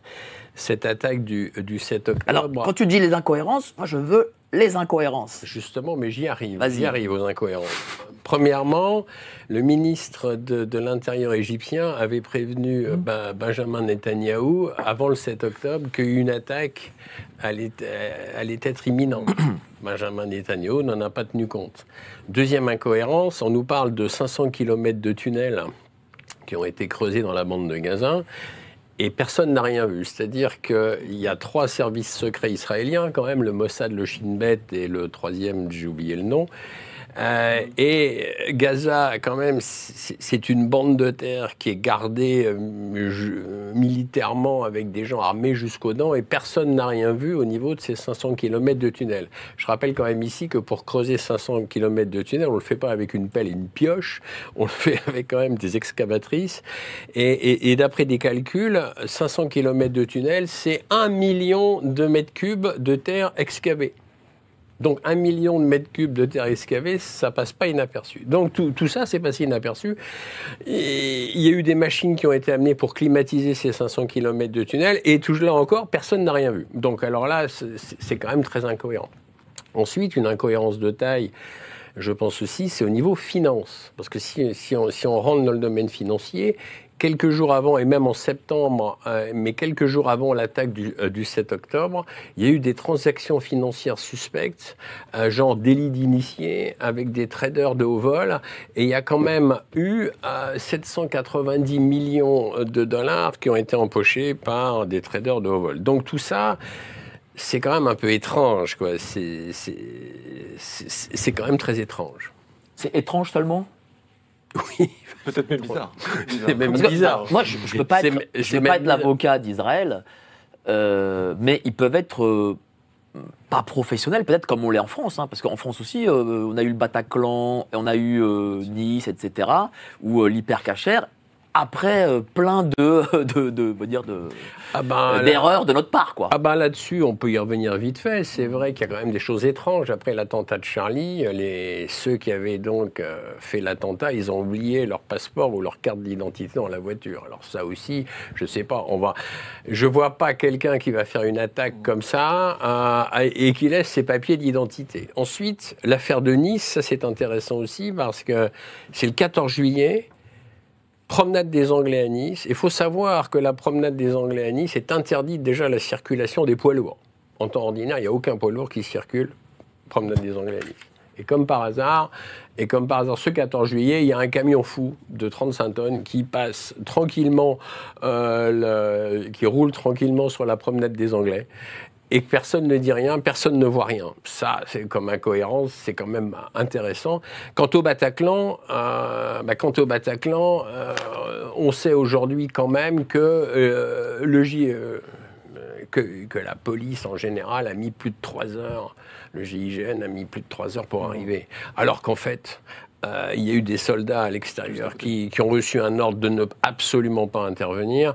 Il y a eu un commissaire courageux qui est rentré d'ailleurs avec un, un de ses adjoints et qui a tenté de faire quelque chose, mais il était effectivement inférieur en nombre, il est ressorti. En attendant, à l'intérieur, ça flinguait à tout va. En attendant, à l'intérieur, il y avait des gens qui mouraient et des gens qui étaient torturés. Et la police a mis quand même Bah, trois heures, Je vais, trois heures je avant vais recevoir la semaine prochaine euh, le gars du raid euh, qui a pris deux balles par Mera et qui a ouvert la porte de l'hypercachère. Je, on- je parlerai de tous ces, tout- Oui. tout- toutes ces incohérences. Mais il y a, il y a aussi d'ailleurs euh, un documentaire sur Netflix. Je fais pas de la pub pour Netflix, hein, mais quand j'ai quand même été amené à voir, c'était le, le groupe de, de, de metal qui, qui s'est produit ce soir-là donc à- au Bataclan. Et il y a un témoignage du bassiste qui se retrouve enfermé dans les toilettes parce que ça, ça flingue à tout va. Et à un moment donné, il il entend un, un terroriste d'ailleurs se, se faire sauter avec une grenade et lui, il est là, il est là dans les toilettes et il regarde sa montre et il se dit mais where is the fucking cops? Alors en anglais, où sont, où sont les- la police? Mais qu'est-ce qu'ils font? Ça fait trois heures qu'ils sont à l'intérieur, il ne se passe strictement rien. Qu'est-ce que tu en penses, cher Jean-Maxime? Bah, pour avoir produit à peu près tout ce qu'il faut à ce sujet-là euh, en sous-main pour euh, certaines institutions, euh, oui, en effet. Ne serait-ce Pour toi, Israël a laissé faire Non, ou a on créé parle de plusieurs choses différentes, Vas-y. dans l'ordre. Euh, sur le Bataclan, voyez juste le documentaire Les ombres du Bataclan, ça suffira à clore ce sujet-là. Il est absolument euh, avéré que Manuel Valls a une responsabilité absolument écrasante en tant que, lui, cheville ouvrière des pires intérêts israéliens. Nous parlons le sujet des, de luttes d'influence interne au sein du judaïsme depuis l'Antiquité. Ça, c'est le sujet auquel on doit se raccrocher. Après, pour l'expression qu'il nous manque aussi, c'est l'expression américaine stand down, de, l'idée de- d'entrer en démission, c'est-à-dire globalement la démission de l'État, la défaillance délibérée créée artificiellement par certains services qui ont été désarmés ou qui ont été artificiellement démissionnés, démissionnaires en réalité démissionnés par ordre supérieur. C'est ce qu'il s'est passé durant le 11 septembre, c'est ce que disait Steve Putchinik au sujet du 11 septembre, stand down and false flag. Vous rajoutez donc une démission de l'État d'un côté et une attaque sous faux pavillon de l'autre. C'est-à-dire que l'attaque sous faux pavillon ne suffit pas. Il faut aussi désarmer les services de l'État et notamment le renseignement. Nous avons donc en Israël cette lutte entre les véritables serviteurs de l'État et euh, des subversifs fanatiques qui poursuivent un certain agenda, avec ce, que nous avons évoqué tout à l'heure, c'est-à-dire une sorte de messianisme qui en réalité est un auto-messianisme. En gros, c'est le culte de Mammon, vraiment en version XXL, version ultra fanatisée. C'était d'ailleurs documenté dans quelque chose dont j'ai parlé. C'était un ambassadeur, comte de Saint-Olaire, un ambassadeur qu'aujourd'hui on oublie, dans Genève contre la paix en 1936, qui documentait une entrevue avec le banquier à l'époque Otto Kahn, grand financier de la révolution bolchevique. Un banquier pareil, juif, mais de ces juifs qui ne sont pas juifs et qui se prétendent juifs, mais qui sont surtout des financiers internationalistes. Un peu, on est dans Apocalypse de genre. Ça veut là. dire quoi C'est-à-dire que pas, nous avons- juif euh C'est la, citation d'Apocalypse, euh, Apocalypse, euh, D'accord. euh, justement, les- la synagogue de Satan, en fait, c'est-à-dire qu'au sein du judaïsme, vous avez des survivances anciennes qui sont documentées dans l'Ancien Testament avec les cultes de Moloch, Baal et compagnons, c'est pas trop ces choses-là. Bon, laissons ça de côté, mais en étant très pragmatique, nous avons, et c'est ce que dit Steve Putchanik, donc lanceur d'alerte juif d'une famille rescapée de la Shoah, fils d'un rabbin soviétique dont j'ai dit qu'il avait résumé l'idée, c'est que pour être un bon juif, il faut globalement pratiquer le bien et fuir le mal, c'est aussi simple que ça. Là, on a des gens spirituels contre des gens anti-spirituels. C'est tous les malheurs du judaïsme et c'est ce qui fait que d'un judaïsme irréformable, en réalité plus tard, il y a eu le christianisme puis l'islam en tant que réformisme, en tant que réforme, parce que le judaïsme était irréformable. Mais donc nous avons, depuis l'Antiquité, ce même problème de juifs qui, d'une façon ou d'une autre, égarent l'État juif d'une façon très dangereuse vers un fanatisme intenable. Et c'est notre sujet, je pense, de ce soir. Toujours est-il que dans cette attaque du 7 octobre, on a clairement une démission artificielle de l'État israélien et on a des agents, de des, des serviteurs de l'État israélien, notamment du renseignement israélien de plusieurs secteurs, qui ont dit c'est pas normal. J'ai moi servi sur la frontière, je sais, il y a des caméras partout, c'est pas possible qu'il n'y ait pas eu d'action, de contraction en euh, autant, de temps, autant de temps que ça. Voilà, donc ça a été d'une façon ou d'une autre organisé pour une autre raison politique, notamment Laquelle, par que ce exemple? soit le gaz, le gaz au large de Gaz- Gaza. Ça serait une raison tout à fait pragmatique. Oui, mais, mais euh, Ou 500 milliards. c'est-à-dire Israël ne, ne peut pas euh, récupérer ce gaz s'il ne Il devrait si- le partager. Avec un pseudo, une entité, un État palestinien, même si c'est un peu croupion. Là, de fait, c'est une partie du gisement. Israël devrait partager. Or, il y a la folle géopo- géopolitique d'Ismaël, le gazoduc prémédité d'Israël, ayant voulu remplacer le Qatar, euh, Iran- l'Iran et pourquoi pas la Russie en tant que premier fournisseur de, fournisseur de gaz vers l'Europe à partir donc de la Méditerranée. Euh, voilà le sujet. Enfin, Alors je... Merci, cher Jean-Maxime. Je vois à notre ami Philippe Erlin froncer ses, ses sourcils et, être- et voir son visage sérieux. Pourquoi donc, cher Philippe Mais, moi, j'avoue de ne pas partager euh, Ah, ce que ah bon autour de cette table, euh, où une sorte de, de conspirationnisme fait que les Juifs seraient. Alors, ils seraient responsables de leur propre extermination. Là, je ne connaissais pas ce Jakobinski en Ukraine, là, mais bon, voilà. Si, Jakobinski. si, si, si, si les Juifs de Lvov ont été euh, sa- massacrés comme, comme des chiens euh, euh, juste avant, juste au moment de l'invasion allemande, c'est sans doute à cause de Juifs ou tous les tous les tout- tout- toutes les, tous les conspirationnistes, tous les malheurs des Juifs viennent de, Attention en fait, de filiales, de, fi- de, de, de- de conflits à l'intérieur même du judaïsme. Je trouve ça assez, assez aberrant, mais mais il y a peut-être un- peut-être un- une raison derrière, c'est de dire que voilà, tous- tous les malheurs du monde et tous les, tous les malheurs du monde viennent quelque part, euh, d'une façon ou d'une autre, des Juifs. Quoi. Voilà. Bah, c'est c'est une façon. c'est- C'est pas ce qu'il dit. C'est C'est pas ce qui a été dit, ce- n'est absolument pas ce qui a été dit. Nous avons parlé des viens d'influence interne au sein du judaïsme, Ah, bah, ah, bah, ah, bah, ah, bah, voilà, ah, bah, voilà, ah, bah, voilà, Alors, c'est pas tous les juifs, c'est simplement une partie entre eux qui se fâchent et ça, Une et ça a des répercussions. et ça a des répercussions. Donc la révolution soviétique, c'est à cause d'eux. Euh, peut-être même De que qui le système nazi, c'est à cause d'eux. Euh, bon, voilà, c'est à cause, à cause des juifs ou de fractions à l'intérieur même des juifs. Et, et, Hmm. et, et même l'attaque du 7, euh, du 7 octobre aura en fait été prévue par eux. Euh, parce que bon, le fait que les forces de sécurité soient intervenues uniquement à 13 heures, ça c'est pas. Ça Oui, mais voilà, correspond c'est- pas- c'est de- de- ça c'est de correspond donner- pas aux informations que j'ai. Donc, euh, Ah mais bon, bon. C'est quoi bon. vos informations Bon, ils, sont, Parce que les- ils sont intervenus beaucoup plus tôt. D'ailleurs, d'ailleurs, il y a une autre théorie conspirationniste qui explique qu'en fait, une grande partie des morts, notamment ceux du, du- du- de la fête euh, musicale là, de- de- de- qui avait lieu dans le sud, étaient en fait dus à des militaires israéliens qui ont tiré dans le tas. Et euh, en fait, des hélicoptères, voilà. Et en fait, ils ont tiré dans le tas, ils sont tellement nuls, voilà. Donc, ils ont tiré dans le tas. Et en fait, une grande partie, la majorité des morts euh, de, de- de cet événement, euh, de cet euh, événement musical serait due aux, aux- aux- militaires israéliens eux-mêmes, quoi. Bon. Alors ça, ça dépend un peu des versions. Soit ils sont intervenus euh, une demi-journée trop tard, soit ils sont intervenus à la bonne heure, mais en tirant dans le tas. Donc, euh, on cherche toujours des bonnes raisons pour que les Juifs soient en fait responsables de ce qui leur arrive. Et en fait, ils utilisent, ils auraient complètement utilisé cette, cette- cette attaque terroriste du Hamas pour en fait commettre des massacres euh, au sein de Gaza et vider Gaza. Bon, ça c'est c'est une façon, voilà. Donc euh, il y a toujours la bonne raison, quoi. Voilà qu'on cherche. Et, c'est une façon, et, et surtout le fait de dire, alors vous n'avez pas employé le terme de génocide, mais c'est un terme qu'on entend souvent à propos de ce qui se passe à Gaza. On parle de génocide.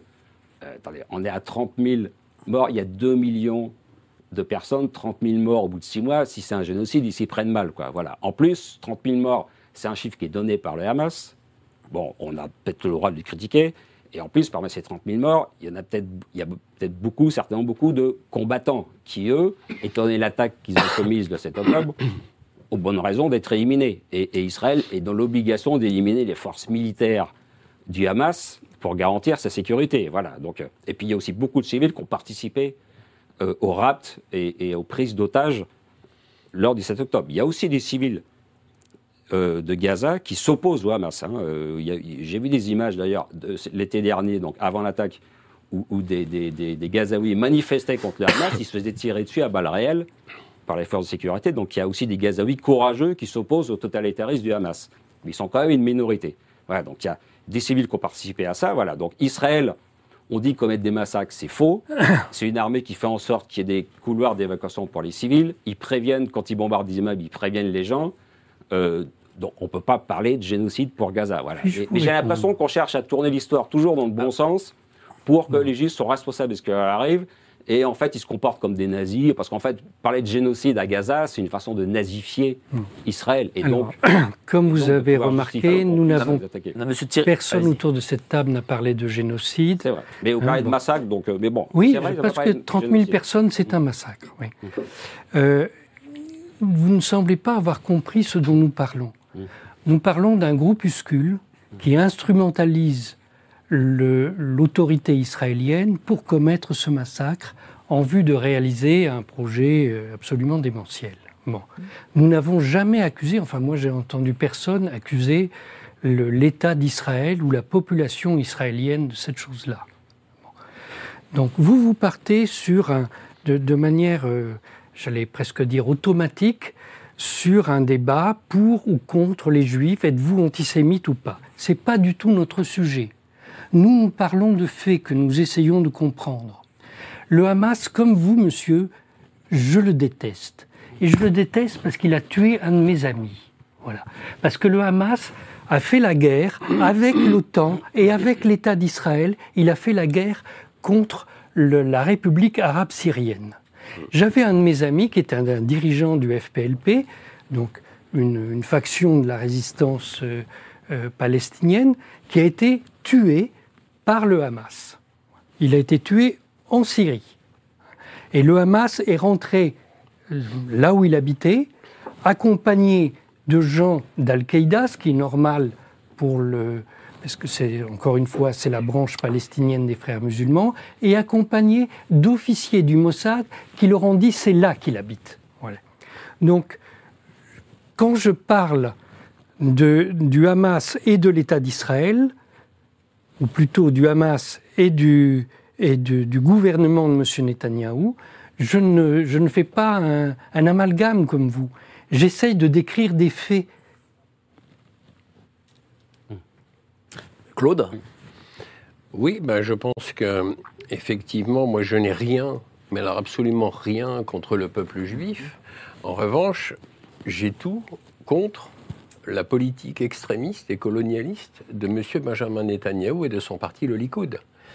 Euh, là, qui a été élu démocratiquement, hein. on peut non mais, mais, mais vous savez, pas un représentant démocratique. mais on peut dire pareil sur Macron. La bah démocratie, bah, bien sûr, non mais, bien sûr, bien sûr. élu démocratiquement, il a été élu, voilà. élu démocratiquement, des, non mais attendez, élu démocratiquement n'est pas forcément un critère. Quand, quand on voit la démocratie en France ou ailleurs, elle nous a amené plus d'impôts sur le revenu et plus d'inflation. Donc si vous voulez, moi la démocratie.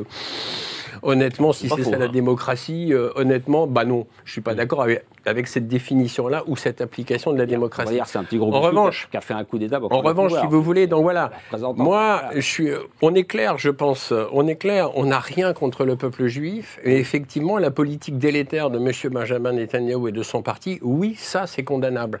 Effectivement, il y a un massacre à Gaza 30 000 personnes qui ont, été tuées, sans compter ceux qui sont dans les décombres et qui ne sont jamais comptabilisés.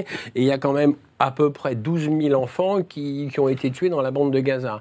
Maintenant, quand on voit effectivement des reportages de la bande de Gaza, c'est quand même un champ de ruines. Et il y a quand même 2 millions de personnes qui se déplacent et qui ne savent pas où aller, qui, qui sont en train de mourir de faim ou de, ou de, ou de souffrir de malnutrition, qui euh, n'ont pas de, médicaments, etc. je suis de couper. Mais moi, je connais bien Claude Janvier et je connais bien Philippe Perlin. Pourquoi cette question euh, du Moyen-Orient est-elle aussi clivante alors que je sais que globalement vous, partagez 90% des mêmes idées Alors je vais répondre, je vais répondre à cela. Moi je, je, suis allé deux fois en Syrie, une fois, une première fois en décembre 2021 et une seconde fois l'année dernière en 2023 à l'invitation d'un de mes amis syriens qui s'appelle Adnan Azam qui organise donc qui organisait des voyages en Syrie. Je n'avais jamais mis les pieds pour ma part dans un pays en guerre. Et effectivement, quand on, met, euh, quand on met le pied dans un pays en guerre et quand on voit des champs de ruines, là, cette fois-ci, on n'est plus à la télévision. C'est-à-dire qu'on n'est pas, pas en train de regarder un film d'Hollywood où tout le monde détruit les immeubles, où les voitures explosent, où, où tout a l'air de se réparer. Là, je l'ai vu effectivement de mes yeux vus. Et là, effectivement, on a visité Alep. Alep, détruite à 75%. Ça m'a fait un choc. C'est-à-dire que moi, quand on me pose la question, j'ai un, avant la Syrie et j'ai un après la Syrie en ce qui me concerne au niveau de mes deux visites. J'ai discuté avec des Syriens, j'ai été absolument frappé par leur côté euh, de résistance face à une coalition internationale états-unienne, Qatar, euh, Israël, Turco, etc., et l'Europe bien entendu, qui voulait absolument détruire ce pays. Alors évidemment, la grande presse en France nous a fait passer euh, le président Bachar el-Assad comme un boucher, etc., etc. Rien n'est plus faux, mais de toute façon, avec les médias mainstream, on ne peut pas s'attendre à de la véritable information. En tout cas, moi, ce que j'y ai vu, j'ai discuté avec des officiels, j'ai discuté aussi avec des Syriens, lambda, J'ai vu un peuple courageux. J'ai vu un peuple qui manque de tout. Euh, et, et à cause d'une coalition internationale qui veut absolument piller ce pays. Alors j'en arrive un peu à ce que je voulais dire Mais aussi. sur la Syrie, on est d'accord. Moi, je, je- Oui, non, mais attendez. C'est que qui Mais- tire les mais ficelles la Syrie, mais la, Oui, non, non, mais la attendez. Syrie n'a pas attaqué Israël, la Syrie n'a pas attaqué. Non, mais gens qui Israël attaque décidé, la Syrie. de l'étiqueter. Israël voilà. attaque la Syrie. Alors je que vais vous Gaza, Gaza a attaqué Israël quand même. il y a- Voilà. Mais attendez, Donc, euh, attendez, voilà. attendez, attendez. Il y a le Hamas et- et Israël- une grande partie de la population civile qui a, qui a Israël attaqué le 7 octobre. Donc, attaque euh, sans arrêt la Israël Syrie. Doit, Attaque Israël sans doit arrêt la Syrie. Oui, parce que la maintenant. Syrie, c'est le lieu de passage de l'Iran qui alimente, qui alimente le Liban, le Au Hezbollah lendemain, au et lendemain, Gaza. au lendemain du tremblement de terre, au lendemain c'est du tremblement qu'on de terre. raconte dans les journaux. Oui, oui, non, mais ça, ça, c'est oui, ce qu'on raconte les choses. Au lendemain du tremblement de terre, L'Iran soutient le Hezbollah. Enfin, je sais pas, non Oui, l'Iran soutient Ah, le Hezbollah, bien sûr. monsieur Gaza aussi, au lendemain du tremblement de terre qui a ça veut ravagé la, Turquie. Laissez-vous parler. Laissez-vous parler. Euh, euh, Au, lendemain Fini du tremblement Claude de et terre Thierry qui a ravagé la Turquie, le sud de la Turquie et le nord de la Syrie. Je, vous en avez entendu parler, je présume. Qu'est-ce qu'a fait le gouvernement de M. Ben- euh, Benjamin Netanyahou Il a fait bombarder l'aéroport d'Alep pour empêcher les avions hum- humanitaires d'atterrir. C'est pas de la guerre, ça. Ça, j'appelle ça effectivement de la criminalité. Je pèse mes mots, hein. Au sens du droit international. Vous voyez ce que je veux dire? Au son du droit international, mais C'est un un, non-sens total. Pourquoi bombarder un aéroport pour empêcher des avions humanitaires d'atterrir? Non, mais c'est intéressant en termes de rationalité. Comment vous justifiez ça? Vous voyez ce que je veux dire? Après, je, je n'ai rien, Mm. encore une fois, contre le peuple juif. Je pense que Thierry Messon non plus. Et je pense qu'autour de cette table, personne n'a quelque chose contre le peuple juif. En revanche, je le répète encore une nouvelle fois, effectivement, j'ai tout contre la politique délétère et colonialiste de M. Benjamin Netanyahou et de son parti. Vous vouliez ajouter quelque chose, euh, Non, non. Thierry Messant Oui. Jean-Maxime Là, tu avais l'air colère, là. Je ne suis jamais colère. mais, c'est- oui, colère de fait, oui, parce que colère à chaque Ah fois. bah, ah, des, quand même, des bah oui. vies broyées, des vies broyées et de la mauvaise foi, oui, ça pose problème en effet. Mais c'est pas grave, ça fait partie du jeu.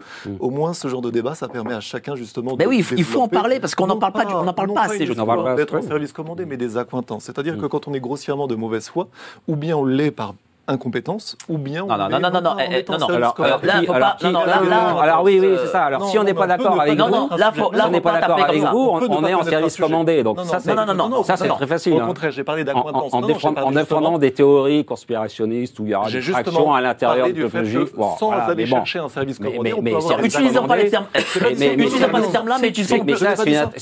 non plus le terme conspirationniste. Excusez-moi. Je n'ai pas dit C'est ça. un- Est-ce qu'il est conspirationniste de considérer que les juifs ne pensent pas tous de la même manière? Ah, voilà. Non, bien sûr. Voilà. Bah, pour- C'est- Pourtant, c'est ce que vous venez de dire, Oui, que c'était oui. conspirationniste. Oui, pas, pas de Mais- termes mais comme ça, pas de termes conspirationnistes, euh, et pas, et pas de, pas Je de, n'ai pas d'insultes parlé- non plus. Non, j'ai Voilà. dit, On est dans un débat dans le calme. sens où- En rien, je n'ai à insulter. J'ai dit qu'on peut ne pas connaître un sujet. Ouais, c'est bon. pas un tort. Si par exemple vous Non, ne non, non, connaissez non, pas- non. Non, là, t'as pas été un peu- plus- non, Non, non, non, ça, ça aussi, ça je aussi, suis c'est une attaque. Non, si moi je suis mauvais sur le un peu bitcoin, je vais le dire, ça me pose pas de problème. ouais, Vous voyez ouais, ce que je veux d'accord, dire d'accord, d'accord. Ce que j'étais en train de dire juste avant, c'est on- que on peut aussi repérer des discours. Faisons On peut un aussi débat entre, discours, entre hommes. euh, On peut aussi facilement repérer des discours ou- on J'aimerais cherche bien pouvoir en placer une. Attends, attends, ou, laisse- ou voilà, Philippe, euh, Jean- Jean-Maxime. voilà, où Je des gens disais sont donc- responsables de tous les malheurs du monde. Ça, c'est ce genre de Jean-Maxime. discours, ça se repère assez facilement. Je disais donc, dans un Mm. débat d'idées à armes courtoises, qui Mhm. plus est, c'est pas un problème, ou bien on peut ne pas forcément connaître Mm. tous les aspects d'un sujet, ce qui en aucun cas n'est un tort. Ça ne veut pas dire qu'on soit justement en service Mm. commandé, c'était mon point. On peut par contre avoir- des accointances autres, mais chacun, c'est à la discrétion de chacun. Par contre, quand on essaie posément de parler de ce sujet-là, là on parle d'agents du renseignement qui ont dit clairement les choses, qu'il y avait une défaillance anormale organisée Mm. de l'État, à un moment où justement, depuis des, des mois, l'impopularité de Netanyahou était claire, notamment aux yeux de la justice. Nous avons vu également la Cour suprême en Israël parler d'un contrôle, c'est intéressant en droit administratif, par analogie au droit français justement, un contrôle de la rationalité de la décision politique, comme devant s'appliquer à Netanyahou justement pour vérifier justement qu'il n'y avait pas un homme politique qui était en train de dangereusement égarer son État. Et là, d'un point de vue réellement du droit constitutionnel, du droit administratif, c'est une question qui était intéressante. Nous avons des gens qui essayent de demeurer rationnels dans un contexte qui en réalité ne l'est pas réellement. Et c'est tout le sujet de ce dont nous parlons ce soir, je pense. Après, sur les... quand on parle de génocide, je suis d'accord qu'il y a quelque chose comme de l'agide propre anti-israélienne dans l'idée de parler d'un génocide, ça c'est vrai. Il conviendrait davantage de parler d'une épuration ethnique délibérée. Ça reste. oui, Bah, c'est pas- ouais, ouais, enfin, pas la même chose. c'est à peu près la même chose. Bah, épuration Soyons ethnique. précis. Soyons précis. Qu'avez-vous à dire là-dessus Soyons précis. Je, je ethnique, c'est la même chose, mais Non, ce n'est pas la même chose. c'est Un un peu la génocide même et mais- ethnique sont deux choses différentes. au moment où nous parlons-. Au moment où nous parlons, l'armée israélienne est en train de construire une longue bande d'un kilomètre de large en territoire palestinien euh, le, le long de la frontière. Donc une- ça sera une zone tampon. Cette zone tampon, c'est autant de territoires palestiniens disparaissent. Et en même temps, l'armée israélienne construit euh, perpendiculairement elle coupe la bande de Gaza en deux avec une route, une route très large, qui va empêcher la population de Rafah de refluer vers le nord quand ils vont attaquer Rafah. Donc la population va être poussée vers le, le, le- le coin qui, qui lui reste. Il n'aura pas le choix. Et à cet endroit-là, la frontière va être ouverte et dans le Sinaï égyptien, il y a des, des tracteurs qui sont en train d'aplanir le, le, le- le sable pour pouvoir, pour pouvoir former un campement pour un million de personnes, qui est entièrement barbelé. Le, le barbelé, c'est déjà fait. Il n'y a pas encore les toilettes et les tentes, mais ça va pas tarder. Donc, si ça n'est pas une épuration ethnique qui se prépare, c'est quoi? Expulser un million de personnes, c'est quoi?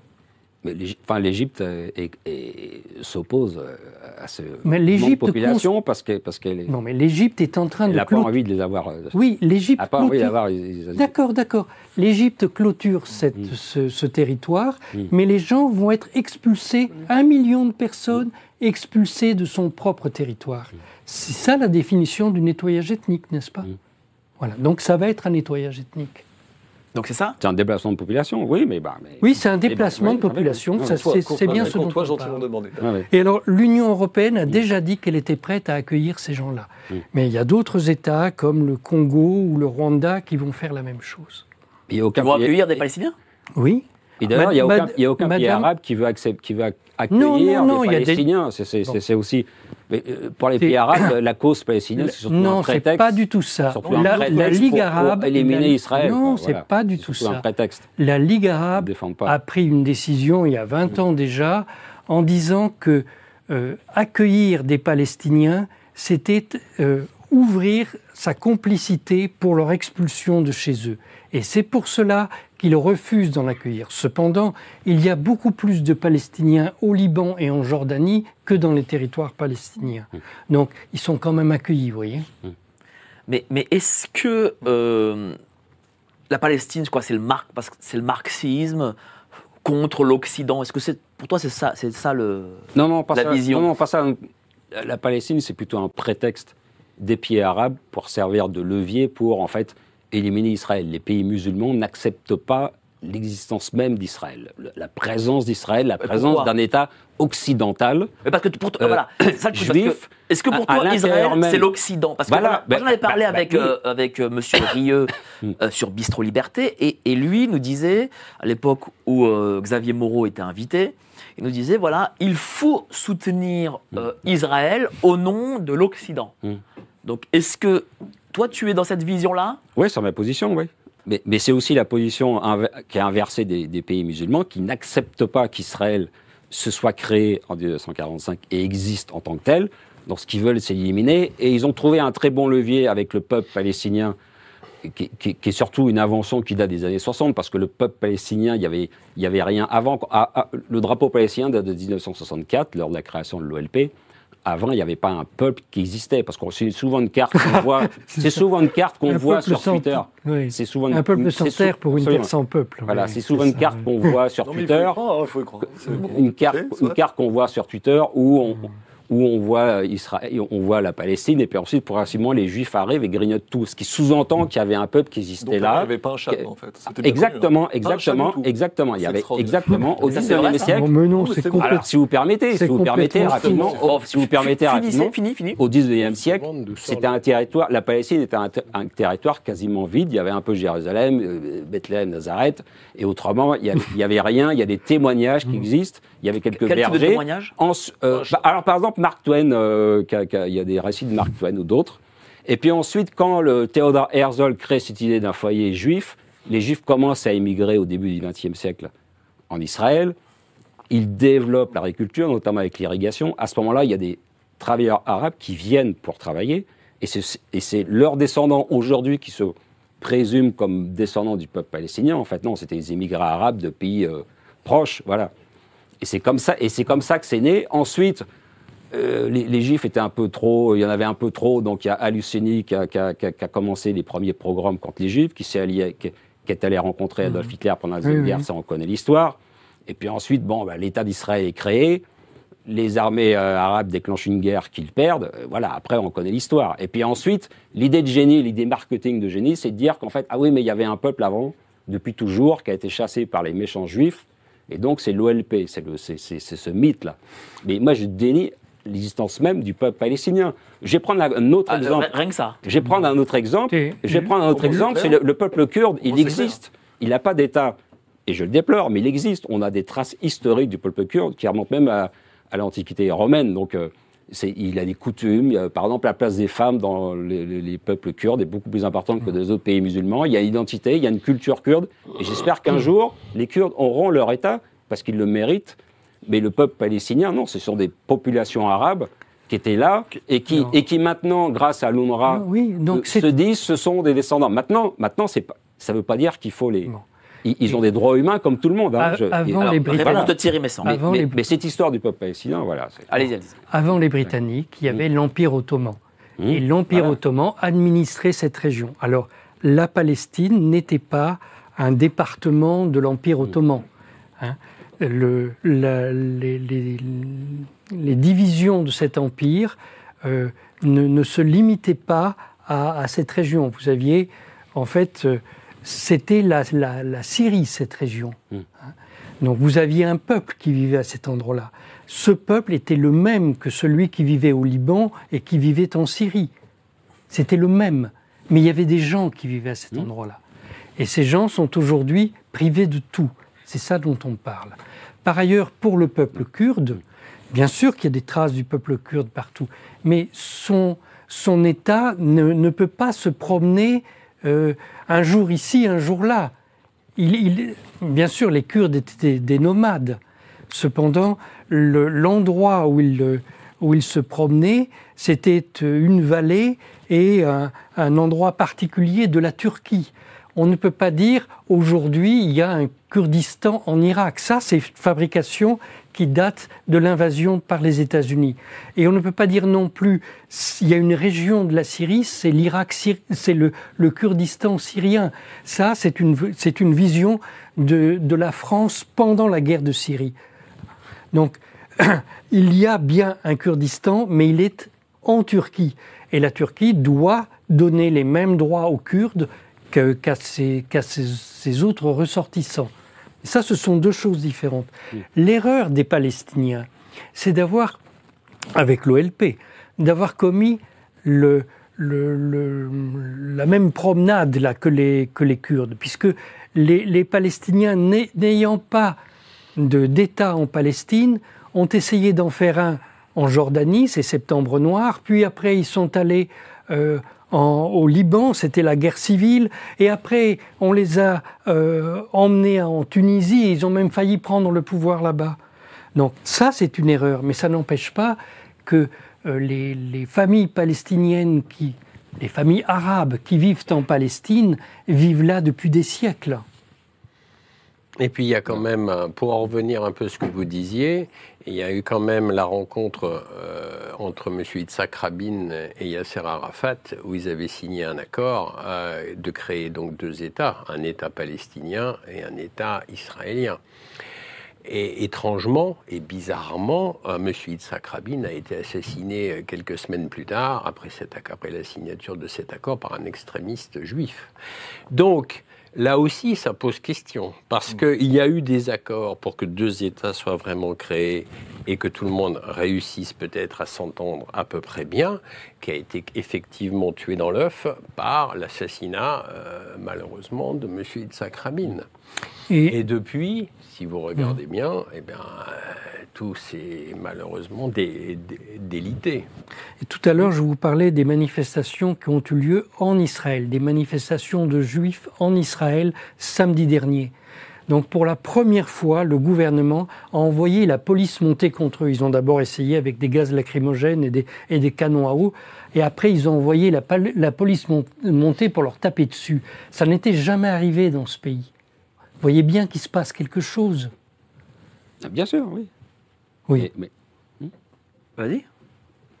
Bah quoi, il se passe quelque chose Oui, oui, il se passe quelque chose. Mais enfin bon, on peut mettre ça au même niveau. Euh, il y a quand même. Euh, voilà, mais il y a, quand même une volonté. Quand ce sera une dictature, vous, vous réaliserez bah, que c'est trop tard. Pour, pour l'instant, c'est la seule démocratie de la région. non, ce n'est pas une démocratie. Ça va donner un Ça n'est pas une démocratie. c'est la seule démocratie de la région. Et, d'ailleurs, les populations, les Arabes israéliens, ils sont très contents de vivre en Israël. Explique-nous pourquoi c'est une démocratie. Bah, il y, a un droit de vote, il y a une liberté d'expression, voilà, il y a y compris, y compris des gens qui critiquent très, très, très vertement Netanyahou pour ce qui est arrivé le 7 octobre. Hmm. Et d'ailleurs, la plupart, vous, dites vous-même que la plupart, vous dites vous-même que la plupart de vos informations viennent de là. Donc euh, voilà, faut, au moins, faut, au moins reconnaître cette liberté d'expression qui, qui, fait partie des caractéristiques d'une démocratie, hein, qui était d'ailleurs plus importante à Israël qu'en France.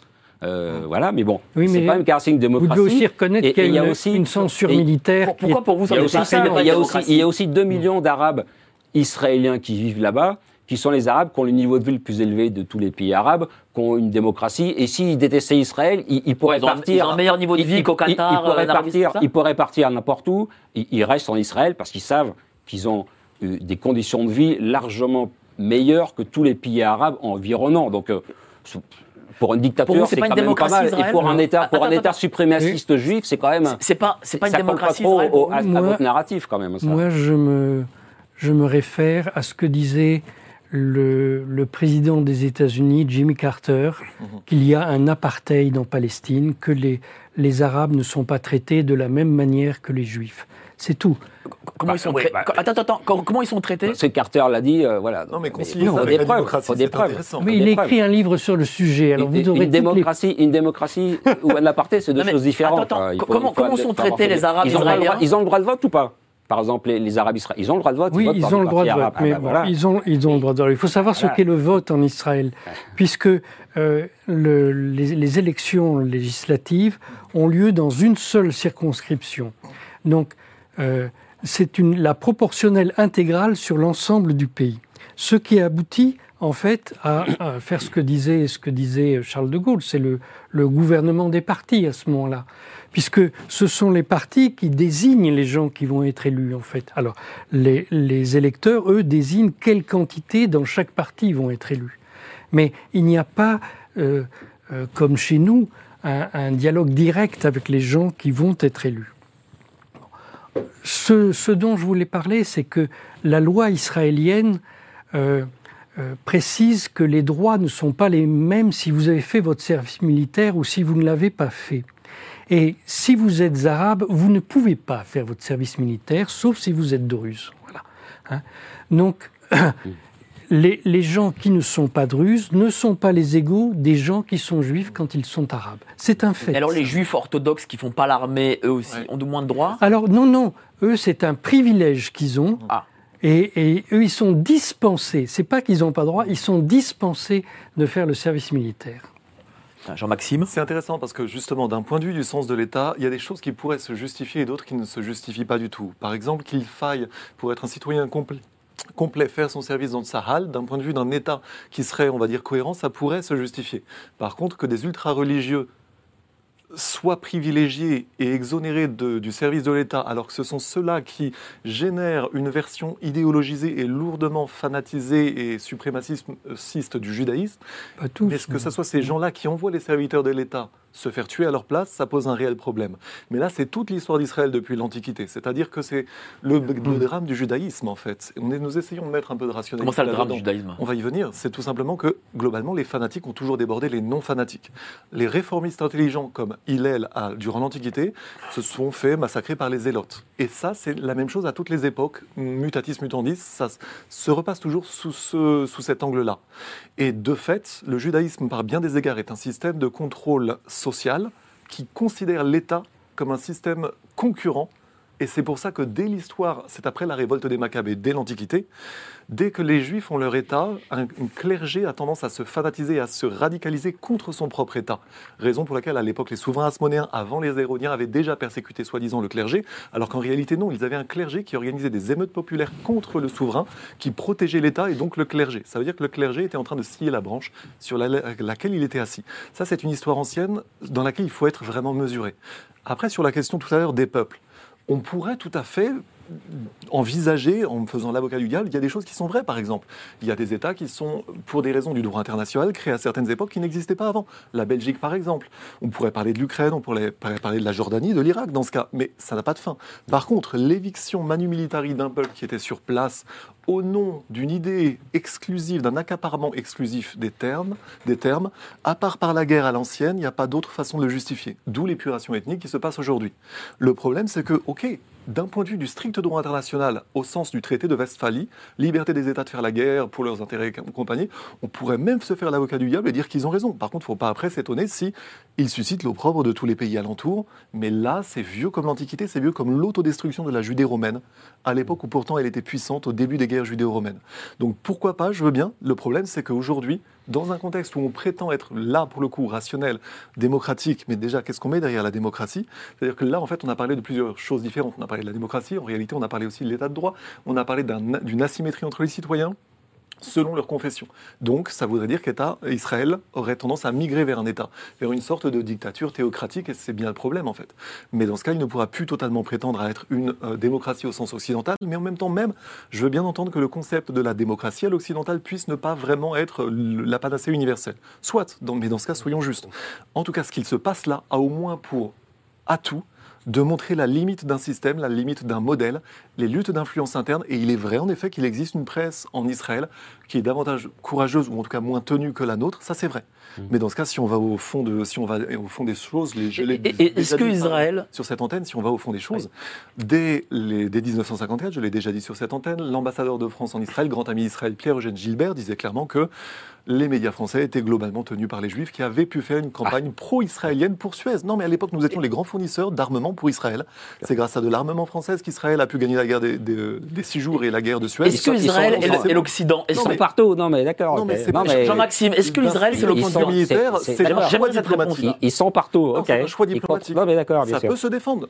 Ils tiennent la presse, ils tiennent. euh, patriotique Ils sont français, partout. Vous avez eu beaucoup Bon. de patriotes français qui ont dit que les armements français ont fait leur preuve d'entre des mains israéliennes. Mmh. À l'époque, c'était documenté. L'armée française allait filer des AMX en loose à Israël et les Français étaient très fiers de ça. Par contre, De Gaulle Et la en bombe 67, atomique a aussi, dit là, on va trop loin. Oui, la bombe atomique. Et De Gaulle a dit ah, ah, Mais c'était sous la quatrième. hein, Mais Oui, sous- la quatrième. Mais après 67, De Gaulle a dit vous allez aller trop loin et si vous voulez vraiment attenter à la souveraineté du Liban, nous allons nous in- intervenir. Et là, De Gaulle a eu des problèmes. C'est documenté dans l'histoire des assassinats ciblés euh, ciblés d'Israël. Pardon. C'est- quoi tes sources? Euh, Ronan Bergman, Lève-toi et tue le premier. euh, L'histoire des assassinats ciblés, des assassinats ciblés d'Israël. Voilà, c'est tout à fait Philippe. documenté. Il il aurait mieux valu qu'Israël reste au Liban, comme il l'était en 1983. C'était trop coûteux. Euh, parce que c'était trop coûteux. Ils ont, ils subi un attentat. ils ont, ils subi, ils ont, subi, ils ont subi des attentats. euh, Pas que. euh, voilà, donc. Pas que le coûteux, mais bon, maintenant le Liban, qu'est-ce que c'est devenu C'est devenu complètement pris en main par le Hezbollah. C'est devenu une- le Hezbollah enfin, a, pris la place de l'armée et de l'État. C'est- devenu un État failli. L'explosion du port, on sait que c'était des, des, des, des, des- des armes. Enfin, on sait que la cause vient, vient du Hezbollah. Donc maintenant, Non, le seul poumon, le non, seul poumon non. économique de, de- du pays, du pays a disparu. Donc voilà, il y a mieux valu qu'Israël reste au Liban. Bon, voilà, et maintenant ils l'ont pas Non, fait. mais je comme me ça, aurait permis de sauver les chrétiens qui, qui bientôt vont devoir dégager. Vont devoir Non. dégager. Je connais d'anciens phalangistes, c'est absolument faux. Mm. Israël a voulu les utiliser justement en faisant le sale Ah, boulot à sa ah, place. d'accord. Ça n'a pas marché. Ok, ok. De l'autre côté, qui C'est a la force, financé ouais. la révolution iranienne d'ailleurs? Il n'y avait pas des pays étrangers derrière la révolution iranienne? Ah bah, sans- La certainement génération- Israël, alors la- certainement Israël. Les anglo-américano-israéliens, oui, c'est documenté. Ah, les Américains, les Américains ont financé euh, Khomeini, c'est-à-dire Alors que les bien avant- là-bas. avant, Alors avec que les Juifs l'Iran- vivaient bien là-bas, bien av- sûr, c'est avant, documenté. avant, avec l'Iran et le Shah d'Iran, c'était un allié des Américains. Oui. C'est vrai Et, et ils ont quand même financé le- l'ennemi c'est- intime. C'est montré dans C'est- les c'est- documents officiels Attendez, du Laissez-vous département laissez-vous parler, allez-y. Dites-nous où c'est documenté? Dans les documents officiels du département d'État, sur le site du département d'État, vous pouvez le voir. Voilà. Parce que le, le conseiller de sécurité voulait se débarrasser du Shah d'Iran qui euh, avait une tendance à, vouloir étendre son empire dans la région. Donc il voulait que ça s'arrête.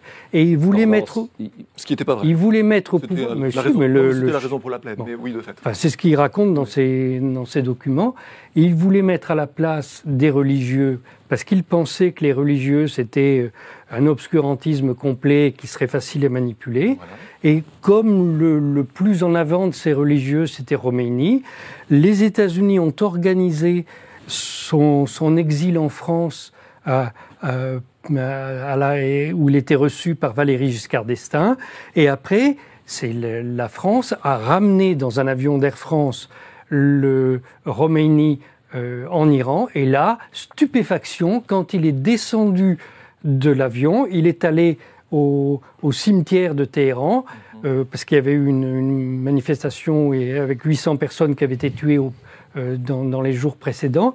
Il est allé là et il a fait un grand discours en s'adressant à l'armée et il leur dit Allez-vous continuer à, à soutenir les États-Unis et le Royaume-Uni au lieu de soutenir votre propre peuple et ça, ça a été le, cataclysme pour les États-Unis, parce que tout d'un coup, ils se sont rendus compte qu'ils avaient mis au pouvoir un homme qui n'était pas celui qu'ils croyaient et qui, qui effectivement leur a, leur a causé bien des problèmes. Non, mais là, là, là, je, suis assez effaré par ce que j'entends. On est aux limites de la rationalité. Les Américains ont la chance d'avoir un pays euh, allié ils, vont et ils vont se laisser berner comme des bleus Mais par Khomeini qui, a, que qui a diffusé sa pensée par, par cassette pendant des années, donc il le, il le connaissait très bien. Mais c'est Oui, billard à trois bandes. Non, non, billard à trois ils bandes, sont laissés- Non, non, ils avaient une idée pour.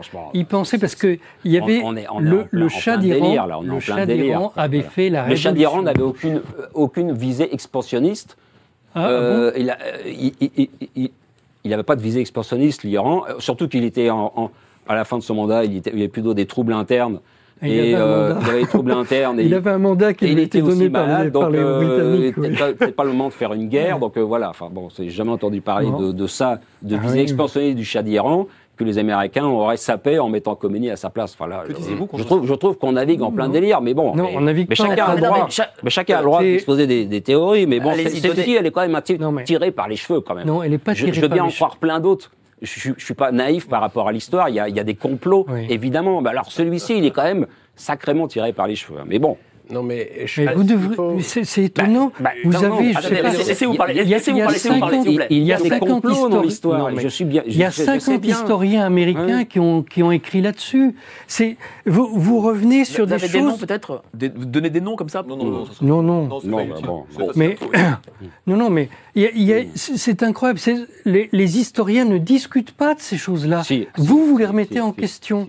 Non, non. Ne, ne dites pas euh, l'argument d'autorité. Les historiens disent que. non, non. Claude, Claude. Je pense, qu'il faut, Enfin, je pense qu'il je trouve faut. ça- bon. Mais bon, Euh, Vas-y, Claude, Claude. Je vais remettre. Je vais. Je vais, ne vais pas monopoliser le débat, c'est pas mon invité. Je peux vous laisser discuter tous les trois et il n'y a, pas, y a pas de problème. non, hein, non, je- non, Reste, là, mais, non, mais il faut, hein, il faut qu'il y ait un dialogue entre vous. Euh. Non, mais je pense qu'il faut recentrer aussi le débat un peu sur euh, les, les histoires financières.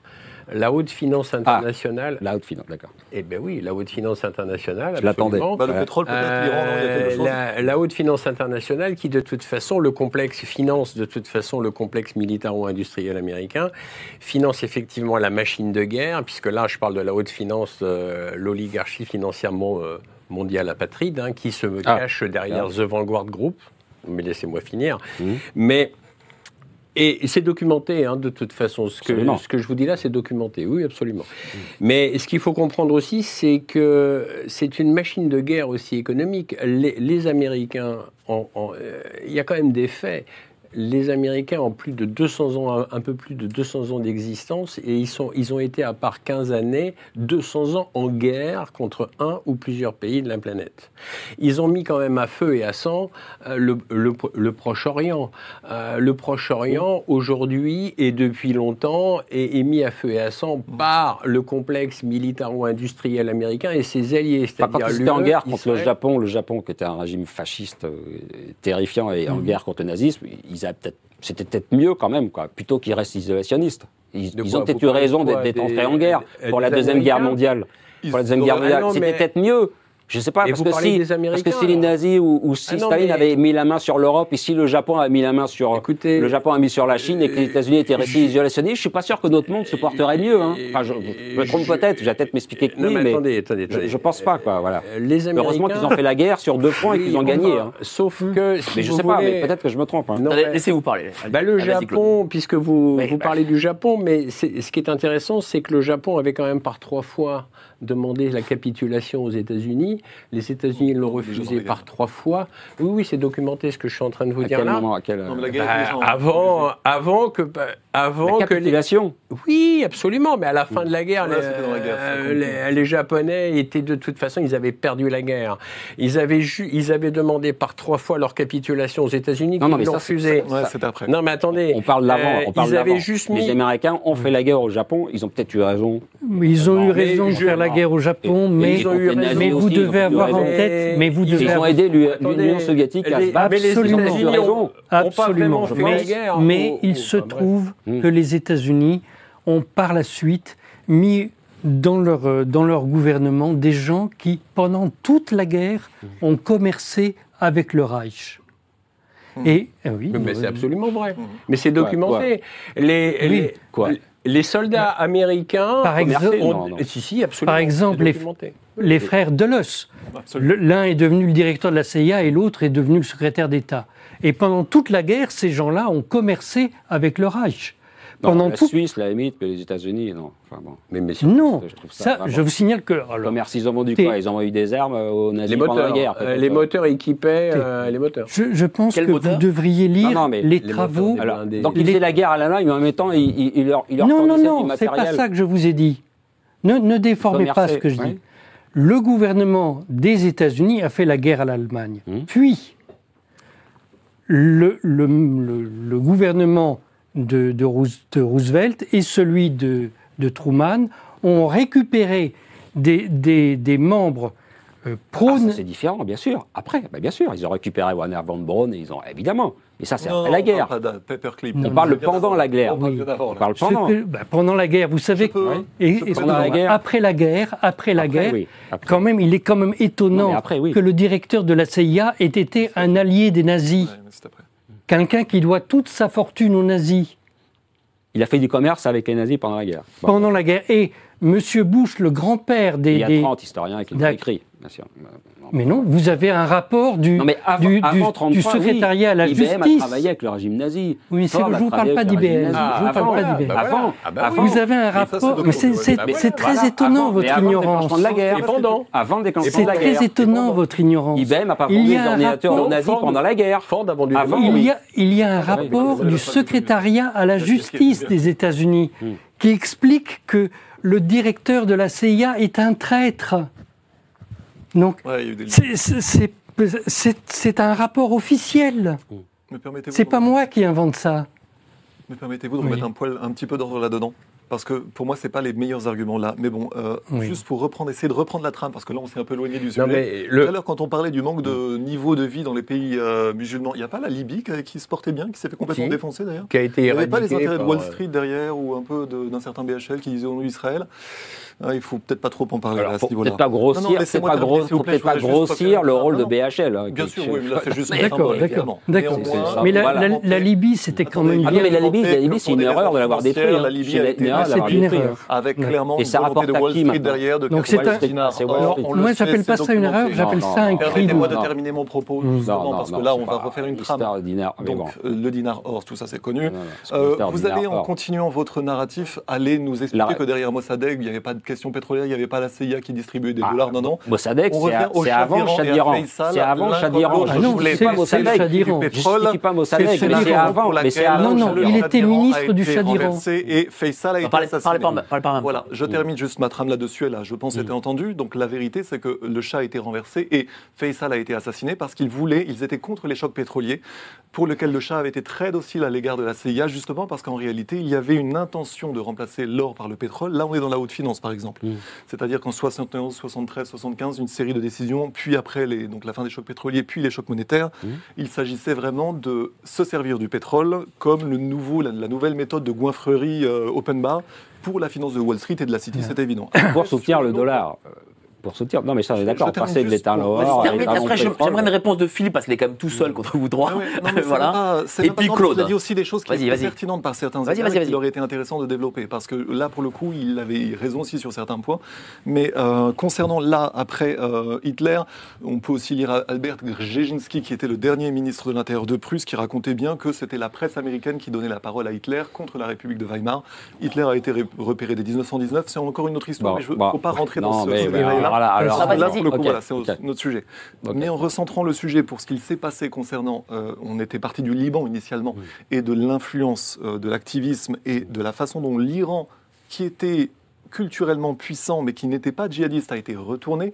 Puis après, bien plus tard, l'Iran sous pression est redevenu sage à partir des années 2000, mais ça c'est encore un, un autre sujet, et ça, ça correspond à l'époque récente. Ce qu'il faut comprendre, c'est que depuis globalement l'époque 2001, 2015, puis jusqu'à aujourd'hui, le Moyen-Orient a changé et la nouvelle puissance des BRICS aujourd'hui, avec la Chine derrière, est contre la multiplication des points de tension stratégiques et notamment euh, globalement l'Ukraine, euh, le Yémen et évidemment Gaza. Mais il y a justement un effet de vase communicant qui fait que les plus grands fauteurs de guerre sont aujourd'hui conduits à mettre de l'eau dans leur vin. Et ça fait bien sûr les intérêts de la Russie et des BRICS et de la Chine, évidemment.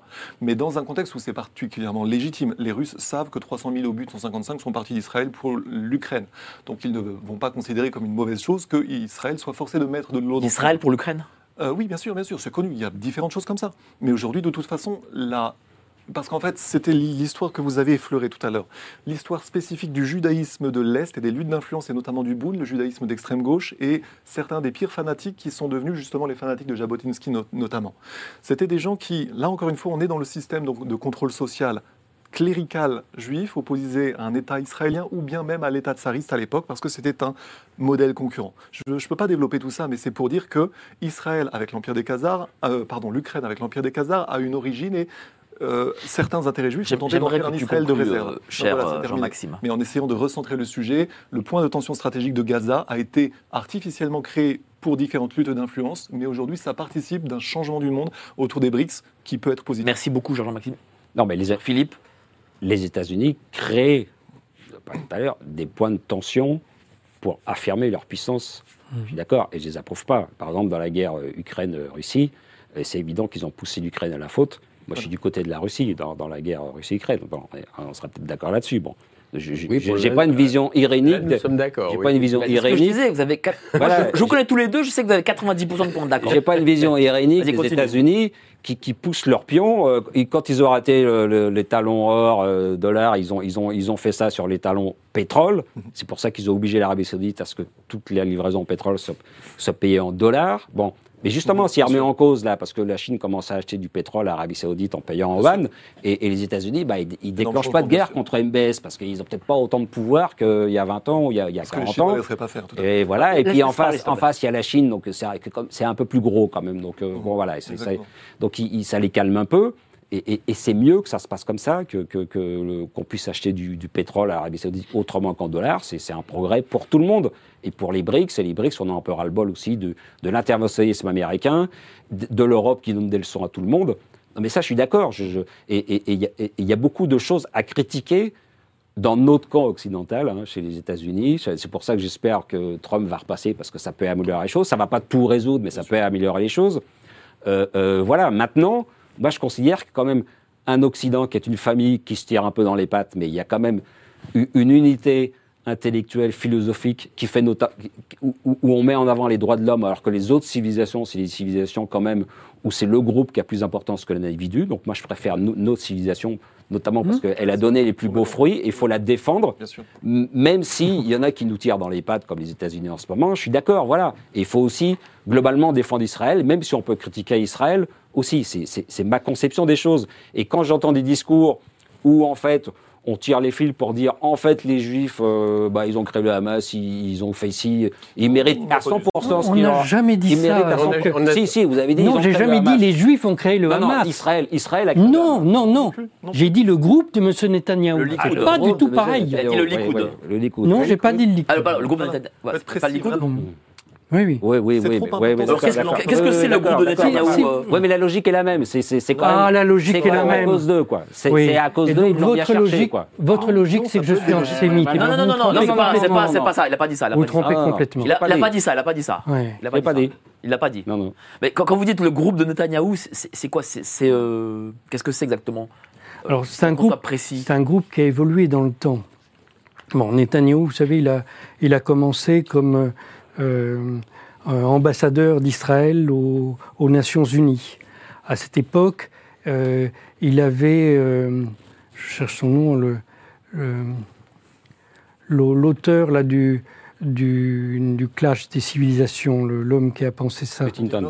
Non, Bernard le, le, le, le- celui qui l'a expliqué à Huntington. Bernard Lewis? Bernard Bernard Lewis, Lewis, voilà. ouais. Bernard Lewis était son, son, conseiller à cette époque-là.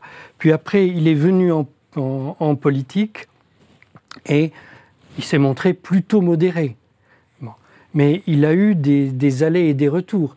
Il était très lié à Isaac Shamir, qui est euh, un, des, hommes de, Jabotinsky.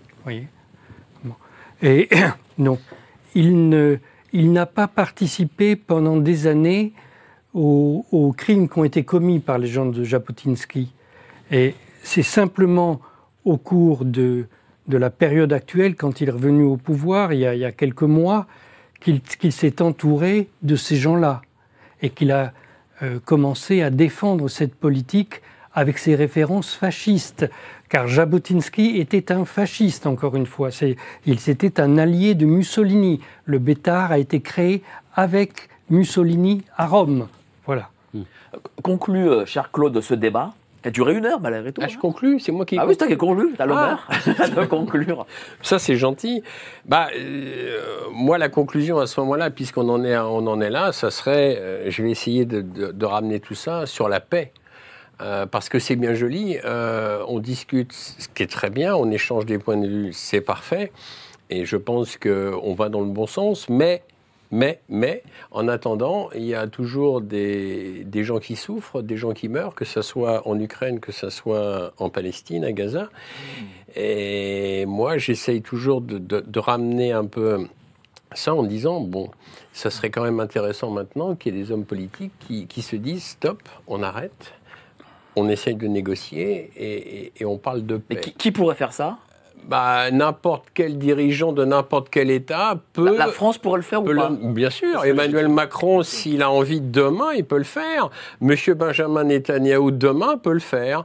Euh, je pense que Joe Biden, enfin Joe Biden, il gouverne plus grand-chose, mais, mais, mais au moins euh, son état-major peut le faire. Je pense qu'Olaf Scholz, euh, le chancelier allemand, peut le faire. Je pense que je pense que tout le monde peut le faire. Mais le problème, c'est que pour l'instant, on a une caste de va en guerre. On a une caste de va en guerre, que ce soit en France, en Europe, aux États-Unis, en Israël. J'ai bien une caste au pouvoir. Et je ne parle pas non plus des, des, peuples, là.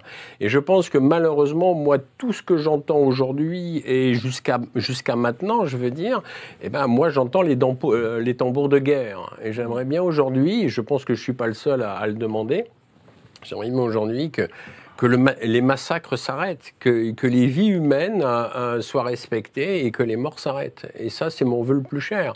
Parce qu'aujourd'hui, on est quand même sur le fil du rasoir. C'est-à-dire que demain, euh, demain, tout peut s'embraser. C'est-à-dire t'embrasser euh, Bah, pour aller vers demain- quoi? Bah, euh, demain, on est, on, est, on est quand même en train de flirter, entre guillemets, le mot flirt, sur, une, sur les prémices peut-être d'une troisième guerre mondiale. Je veux dire, n'importe quel va-t-en-guerre peut appuyer aujourd'hui sur des boutons, n'importe quel, euh, n'importe quel euh, haut dirigeant, je dis haut entre guillemets, euh, s'il est va-t-en-guerre, il peut très bien, de- demain, ça peut être la- l'apocalypse. Alors, est-ce que c'est ça que les peuples veulent? Non, je ne crois pas. Mais je pense que le problème, on est trop dirigé depuis trop longtemps, aussi bien en Europe qu'aux États-Unis et que dans d'autres pays, par, une caste de va-t-en-guerre qui ne veut pas spécifiquement le bien des peuples. Et c'est là le drame. Voilà. Et Je pense que là-dessus, euh, je pense qu'on est tous d'accord, euh, au moins, je pense, là- là-dessus. Je peux dire quelque chose? Allez-y, bah, Oui. bah, bah, conclusion de Thierry. alors. Oui, je veux dire que, à mon sens, le problème n'est pas un problème de juifs et d'arabes ou d'ukrainiens et de russes. Oui. Le problème, c'est un problème idéologique parce que certains dirigeants poursuivent un objectif qu'ils ne disent pas publiquement, mais qu'ils ont dit auparavant dans différents endroits, où euh, euh, ils, ils poursuivent les mêmes objectifs que les fascistes et les nazis durant la Seconde Guerre mondiale. Et il y a une continuité historique dans ces groupes depuis, depuis un siècle. Ce qui est étonnant, c'est que on ne le voit pas tout de suite et que on, on rentre dans un jeu du diviser pour régner où on oppose les uns et les autres. Mais nous sommes tous des êtres humains et nous valons tous le même prix. Il n'y en a pas un qui vaut plus que l'autre. Merci beaucoup, euh, cher Thierry Messant. On va passer à l'édito. Et maintenant, générique. T'as pas de 100 francs? Lui, c'est Lucas. Et il fait les mauvais choix. Je te les rendrai. Spoiler alerte, Lucas ne reverra jamais ses 200 francs. Alors quitte à faire un don, pensez à nous, on en fera bon usage, pas comme nos élites. Un membre du cabinet de la ministre de l'Éducation, Caroline Désir, arrêté pour trafic de drogue. On l'utilisera pour vous donner le meilleur de l'actualité dissidente. Si vous voulez détruire le pouvoir profond, alors rendez-vous sous la vidéo. Vous êtes plus de 2300 en même temps sur ce grand euh, live. Merci à vous d'être toujours si nombreux. Continuez à nous soutenir, c'est important pour qu'on puisse faire des émissions comme celle-ci de cette euh, grande qualité que vous ne trouverez évidemment euh, nulle part auprès des, enfin, nulle part ailleurs chez les médias subventionnés, ça, ça c'est une évidence. Donc l'édito de notre ami Philippe Erlin. Donc euh, tu vas parler de quoi? On va revenir à des choses plus terre à terre, mais, mais qui sont quand même d'actualité, parce que ça a quand même pas mal remué du côté de, de Porte de Versailles. Vas-y. C'était pas la guerre, mais c'est que ça, que ça a quand même cogné. Euh, c'est à propos des prix planchers dans l'agriculture. Euh, si vous vous rappelez que Emmanuel Macron, euh, donc samedi, après avoir été sacrément chahuté, a dit qu'il voulait défendre les, les prix planchers, filière par filière. Et il faut se rappeler qu'il y a un mois seulement, hein, le 27 janvier, le ministre de l'Agriculture, euh, Marc Fesneau, euh, on lui pose la question, parce que c'est des députés et les filles qui, avaient, qui depuis longtemps défendent cette idée, et donc la journaliste se pose la question, est-ce qu'il ne faudrait pas mettre des prix planchers dans l'agriculture? Et il dit que c'est une proposition, je cite, c'est une proposition démagogique, et de toute façon, les règles européennes nous l'interdisent. Voilà, et on ne peut pas faire euh, on ne peut pas aller contre les procédures européennes, ce serait une remise en cause euh, de la concurrence, etc. Donc Fesneau avait fermé la porte complètement, et un mois plus tard, euh, et d'ailleurs il y a la vidéo, c'est assez amusant de, de- de le voir si vous pouvez le voir, c'est que il est juste à côté d'Emmanuel Macron, hein, qui, qui- qui, lui, face caméra, dit bah, euh, oui, on va, on va faire des prix planchers. Des prix planchers, c'est-à-dire quoi On tient compte des coûts de production, plus une petite marge, et ce prix-là est un prix minimum auquel les distributeurs ne peuvent pas acheter. Ils ne peuvent pas acheter en dessous, et ça garantit un revenu agricole. Alors c'est une idée que Macron a lâchée, je pense, pour faire plaisir. Maintenant, est-ce que c'est que c'est réaliste? Bon, alors le lendemain, c'est-à-dire euh, donc hier, dimanche, le ministre de l'Agriculture, Marc Fesneau, est revenu là-dessus.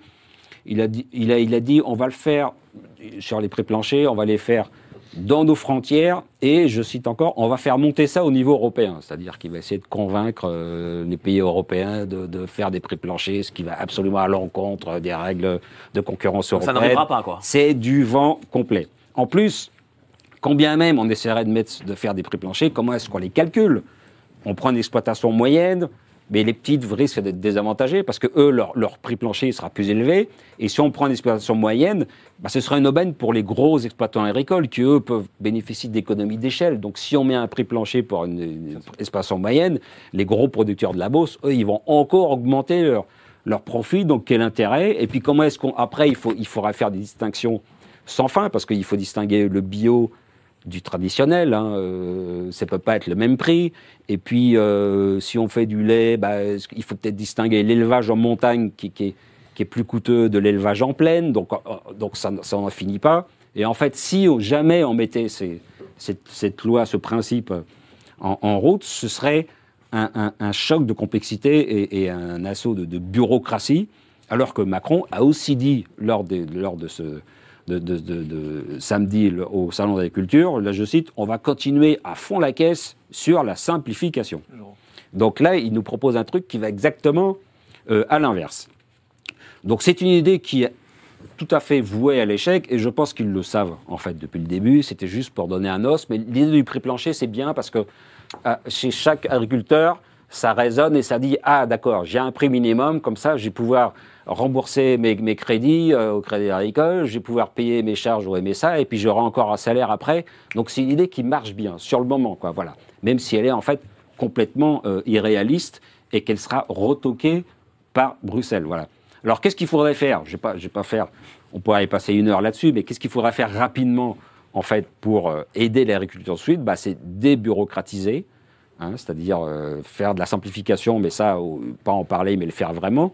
Il faut aussi baisser les impôts et les taxes et les charges qui pèsent sur les agriculteurs, hein, parce que si s'ils n'arrivent plus à vivre, c'est pas seulement parce que la distribution tire les prix vers le bas, c'est aussi parce que eux, ils ont beaucoup de charges à payer. Et puis en fait, fondamentalement, une chose à faire concrètement, c'est qu'il faudrait sortir du farm to fork, qui est un programme européen, c'est-à-dire de la ferme à la fourchette, et c'est ça, en fait, qui détermine la politique économique. Hein. Marc Fesneau, ministre de l'Agriculture en France, c'est juste euh, un, porte-parole, quoi. C'est juste, euh, il, a une marge de manœuvre qui est extrêmement limitée, quoi. C'est en fait le programme européen qui décide de diminuer les pesticides de, et les engrais de façon très importante, alors trop importante, sous des prétextes euh, bio, mais bon, faut pas non plus considérer que dès qu'on met des pesticides, on va mourir dans notre souffrance. Hein. Y quand même, euh, voilà. Et puis, si on supprime tous les pesticides et les engrais, bah, on revient au Moyen Âge. Il, pour nourrir la France, il fallait. Euh, euh, c'est euh, Fourastier qui avait expliqué ça. Au temps de Louis XIV, euh, on pouvait pas nourrir plus de 20 millions de personnes compte tenu des techniques de production de l'époque. Et, la correction, elle se faisait quand il y avait plusieurs bonnes années de suite. Bah, la population augmentait elle augmentait un peu trop par rapport à la productivité, donc il y avait quelques hivers un peu froids, et, et, et il y avait une famine qui écrétait, en fait, euh, voilà, et on retombait à 20 millions. Donc, euh, si, si, si, on remettait en cause, si on suivait les écolos fanatiques, on en reviendra peut-être à ce niveau-là, et puis à l'époque, 90% de la population travaillait dans les champs, hein, donc euh, voilà. Farm to Fork, c'est aussi encourager le bio, c'est aussi faire des jachères, et c'est aussi diminuer la consommation de viande. Donc tout ça, euh, il faut le remettre en cause. Maintenant, est-ce que ça va être fait est-ce qu'on a déjà vu euh, Macron remettre en cause un programme européen? Bah, Pas vraiment. Hein. Donc, euh, donc il faut, il y a, là non plus, il n'y a pas beaucoup d'espoir. Mais il faut bien comprendre que c'est la source du problème, parce qu'il n'y a pas que les agriculteurs français qui se révoltent. Il y en a aussi aux Pays-Bas, en Allemagne, en Pologne, en Italie. Ils se révoltent partout, parce que dans tous les pays européens, cette politique farm to fork est en train d'être mise en œuvre. Voilà. Voilà. Donc, mais malheureusement, avec Macron, ça n'arrivera pas, et on a déjà la preuve. Hein, parce que dans le domaine du logement, avec les DPE, les DPE sont en train de provoquer une crise du logement. Il y a un effondrement de la construction. À cause de ça, bah, ils ne bougent pas là-dessus. Euh, sur l'électricité, on continue de construire des éoliennes, des éoliennes en mer qui coûtent une fortune, alors qu'avec le nucléaire et quelques centrales au gaz, on peut avoir une électricité bon marché. On reste dans le marché européen d'électricité. En en sortant, on aurait un gain immédiat. Tout ça qui aura pu être on, on, si on était sorti de ces programmes-là, on aurait pu redresser le, le logement et puis euh, avoir une électricité moins chère. Macron ne l'a pas fait. Il ne faut pas espérer qu'il le fasse sur l'agriculture. Et donc, malheureusement, la crise agricole va continuer. Merci voilà. beaucoup, euh, cher Philippe, pour cette brillante chronique. Qu'est-ce que vous en pensez euh, de ce mouvement de l'agriculteur, cher Thierry Messant? Moi, je pense que c'est un problème de la politique agricole commune et qu'à mon sens, il y a deux, deux problèmes principaux. Le premier pilier de la politique agricole, c'est sur le, le, la question du libre-échange des, des produits agricoles dans l'Union européenne. Mais ce pilier-là ne peut plus fonctionner depuis qu'on a adhéré à l'OMC et qu'on est parti sur un libre-échange global. On fait l'un ou l'autre, mais il n'y aura, il n'y aura pas de compensation au niveau du libre-échange global. Personne n'est capable de faire ça. Donc, soit on abandonne le, libre-échange global, soit on abandonne le libre-échange européen. Mais l'un et l'autre ne peuvent pas exister ensemble. Le deuxième pilier, c'est euh, sur la question écologique là, que euh, vous venez d'aborder. Mais le, pacte vert européen repose exclusivement sur euh, des, des, idées qui ne sont pas discutées scientifiquement. Vous savez, on dit que le, le, le GIEC a déclaré qu'il fallait baisser le, la production de, de, carbone, mais ça, c'est ce que pense le GIEC, une réunion de hauts fonctionnaires dans laquelle siègent des scientifiques en tant que hauts fonctionnaires et sûrement pas en tant que scientifiques. Absolument. Donc, le, dans le reste du monde, on ne pense pas comme ça. Vous savez, l'Académie la, des sciences de Russie a expliqué que le, le, les gaz à effet de serre n'étaient absolument pour rien dans le réchauffement planétaire. D'ailleurs, il n'y a pas de réchauffement planétaire puisque dans certaines régions, il y a un refroidissement. Bon. Là, vous êtes 100% d'accord, c'est sûr. Absolument d'accord. Voilà.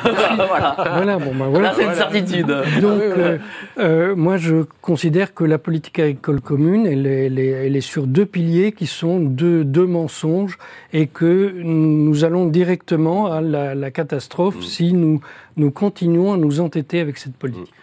Justement, cher Claude, le pacte vert, ça, tu en parles dans les démasqués? Oui, dans mon livre, je, je le, oui, j'en parle, mais de toute façon, il y a.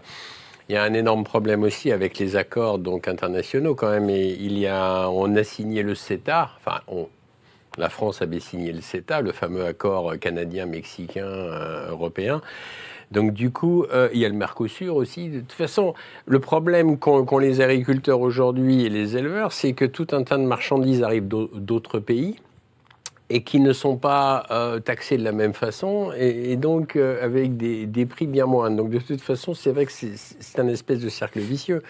Alors après, euh, le problème aussi, puisqu'on a fait référence un peu aux éoliennes, ça, qui est d'ailleurs un scandale écologique, ça c'est vrai, mais il y a un autre scandale écologique que, qui est beaucoup moins connu, ce sont les usines de méthanisation. Mmh. Les usines de méthanisation en France, il y en a à peu près 1500 aujourd'hui en France, il y en a à peu près deux, plus de, un peu plus de 2000 en Allemagne. Et ce qu'il faut comprendre avec ces, usines de méthanisation, c'est que des agriculteurs reçoivent des subventions pour, pour effectivement planter des, des, céréales qui ne vont juste alimenter, qui ne sont faites que pour alimenter ces méthaniseurs. Ce qui veut dire que, comme ils sont subventionnés pour ça, il y a des agriculteurs qui le font. Et le problème, c'est qu'on se dirige vers une agriculture qui petit à petit va moins produire de plantes destinées à notre alimentation, mais en revanche va, euh, va produire des plantes pour alimenter des usines de méthanisation, pour lesquelles certains agriculteurs reçoivent pas mal de subventions. Le problème de ces usines de méthanisation, c'est que ça produit, c'est censé pro produire du biogaz et de l'électricité, et ça produit effectivement un, un très faible pourcentage.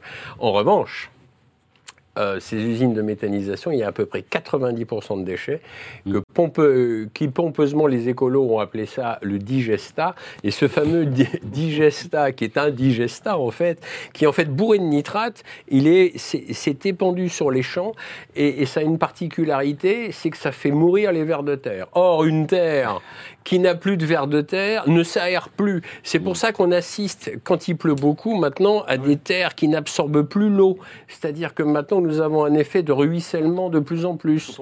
Et, et, ça et, ça ne passe pas dans les nappes phréatiques. Donc, je veux dire, on est dans un système complètement euh, stupide et qui, est, et, qui, sera, qui ne peut pas s'améliorer. C'est-à-dire, c'est une espèce de chaîne sans fin. En plus, les agriculteurs sont pris à la gorge. Ils, sont, ils, sont, ils oscillent entre subventions et crédits. Euh, Bref, il n'y a qu'une seule solution pour ça. De, toute façon, c'est le Frexit. Hein. Je, vais, effectivement lancer le pavé dans la mare. Il faut sortir du joug de Bruxelles. Il faut, sortir de cette aberration parce que le joug de Bruxelles, de toute façon, comme on le sait, eh ben, Bruxelles est tout à fait, tout à fait inféodé à la politique états-unienne. Donc, de toute façon, en ce moment en Europe, bah, et malheureusement, l'agriculture, qui est censée effectivement nous faire vivre, eh ben, de moins en moins, elle nous fait vivre par rapport à ce que je viens, à ce que je viens de développer. Le grand problème, il est là. Cher Jean-Maxime Absolument, c'est d'autant plus, ça me, ça me, touche dans la mesure où euh, c'était ma spécialité en tant que juriste, le droit européen. Je, autant je n'aime pas quand mes, euh, mes mots sur un sujet sur Gaza sont aussi sensibles que Gaza sont modifiés, autant la chronique de Philippe était excellente, juste complète. Euh, vraiment tous les points sont abordés. Nous avons juste des gens qui, pour juste passer le salon de l'agriculture, parce que Macron a senti quand même le vent du boulet, il se dit oh là là, je vais lâcher du lest. Ces gens ne peuvent pas ignorer qu'ils vendent deux fois le même cheval. Enfin, que c'est absolument impraticable. Ils sont en train de dire oui, on vous vend ça. On sait très bien qu'ils vont dire non, mais c'est juste pour te dire 15 jours. Il y a eu une vidéo assez drôle de Mosinor, la même chose. Ils, ils, nous ont fait la même sur la loi immigration. Ils nous ont vendu un truc dont ils savaient très bien que ça n'allait pas passer au Conseil constitutionnel, ce qui veut dire que la loi anti-immigration devient une loi pro-immigration une fois euh, censurée par le Conseil constitutionnel. Et ça s'appelle la démocratie. C'est quand même fascinant. Euh, mais en effet, le véritable problème, c'est l'agenda 2030 de l'ONU, c'est le problème Farm to Fork. Et le, le résultat, c'est surtout que ce qui était la révolution verte, ce qui avait permis au sortir de la Seconde Guerre mondiale, dans un contexte où réellement l'Europe manquait de tout, manquait de nourriture, ça pouvait se justifier, puis ça permettait de convertir le principe de la révolution verte, vous convertissez les usines de chars en tracteurs, les explosifs en engrais, mais ça pouvait se justifier dans le contexte à l'époque. Sauf que progressivement, ça a été détruit, et aujourd'hui surtout dans un contexte où ce sont réellement les mêmes mondialistes monopolistes qui veulent faire de chaque agriculteur un fonctionnaire complètement inféodé et euh, ne connaissant pas sa terre, etc. C'est du monopolisme, ça ne va bénéficier qu'aux grands monopoles et au final, ça va être une logique de dépopulation. Mais c'est vrai qu'on marche sur la tête. Là, tout ce qui a été dit, nous aboutissons à une situation dans laquelle ça ne tient pas. Euh, par contre, il y a peut-être des solutions. C'est qu'on peut peut-être mettre les, les, écolos au travail dans les champs. Ça, c'est une autre suggestion. Bonne idée. Par ouais, je suis pas sûr qu'ils voudraient. Ah, bien. ça, leur, ça, leur, fera du bien. Si, ah, ça leur arrive.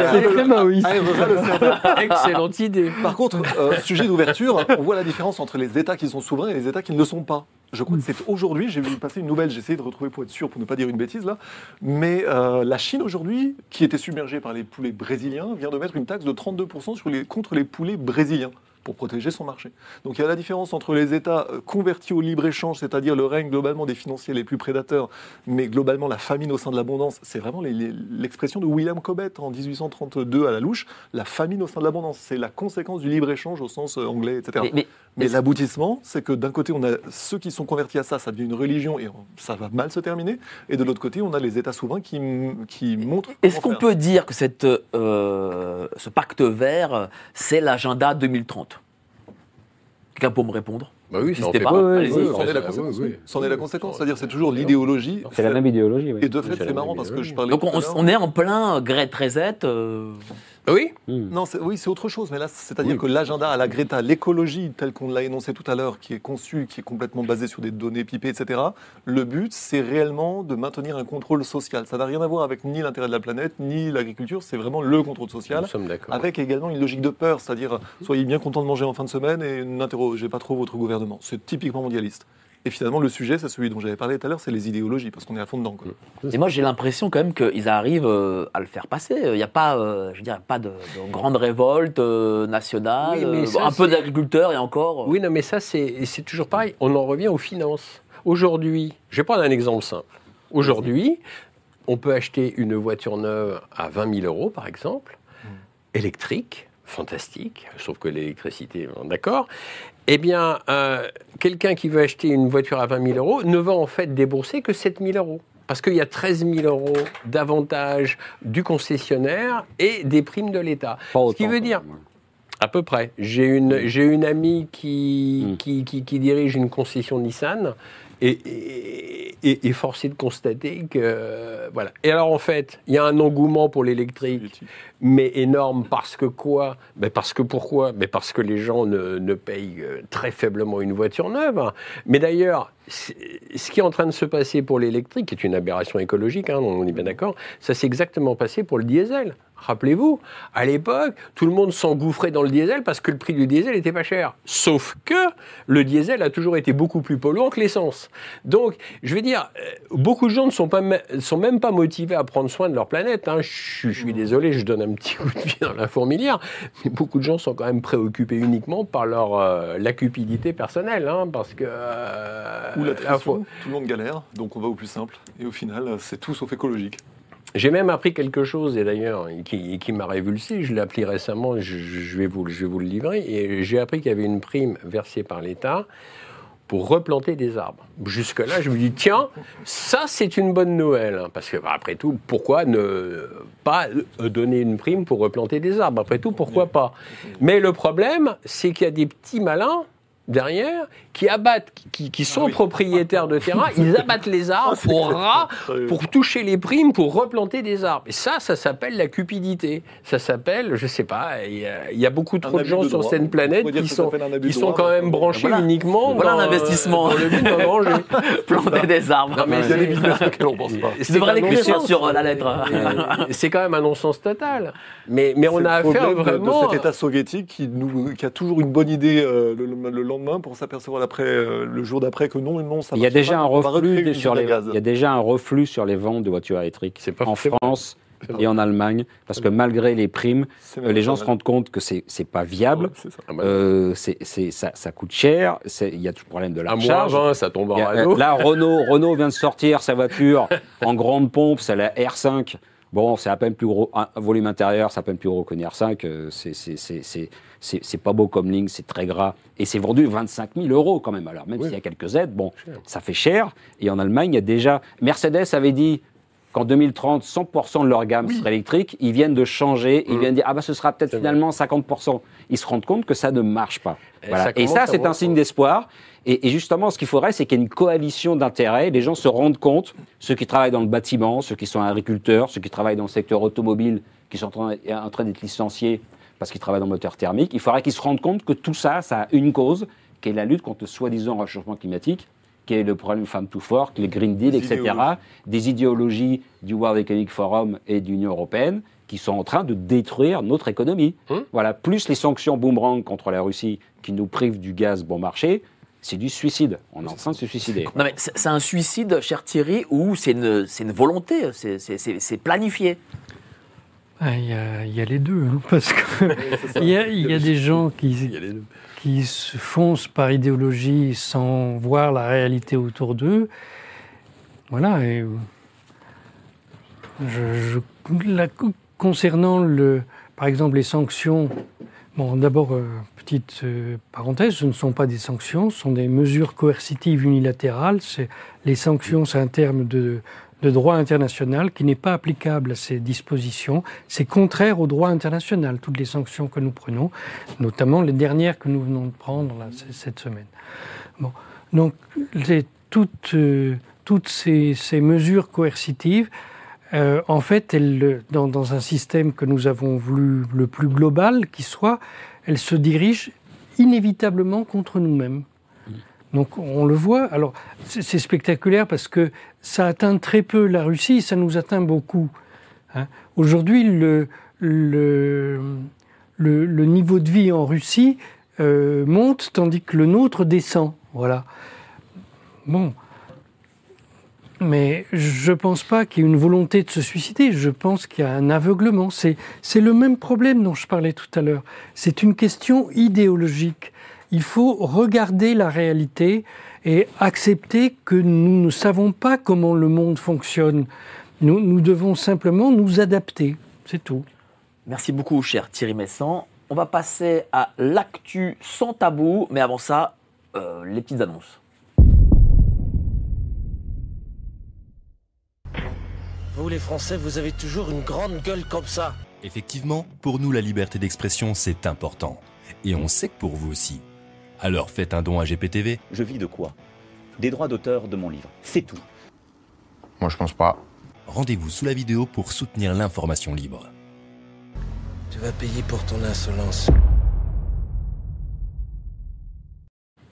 Voilà, continuez à soutenir l'information libre et évidemment appuyez sur la petite cloche, comme ça vous avez les émissions en exclusivité.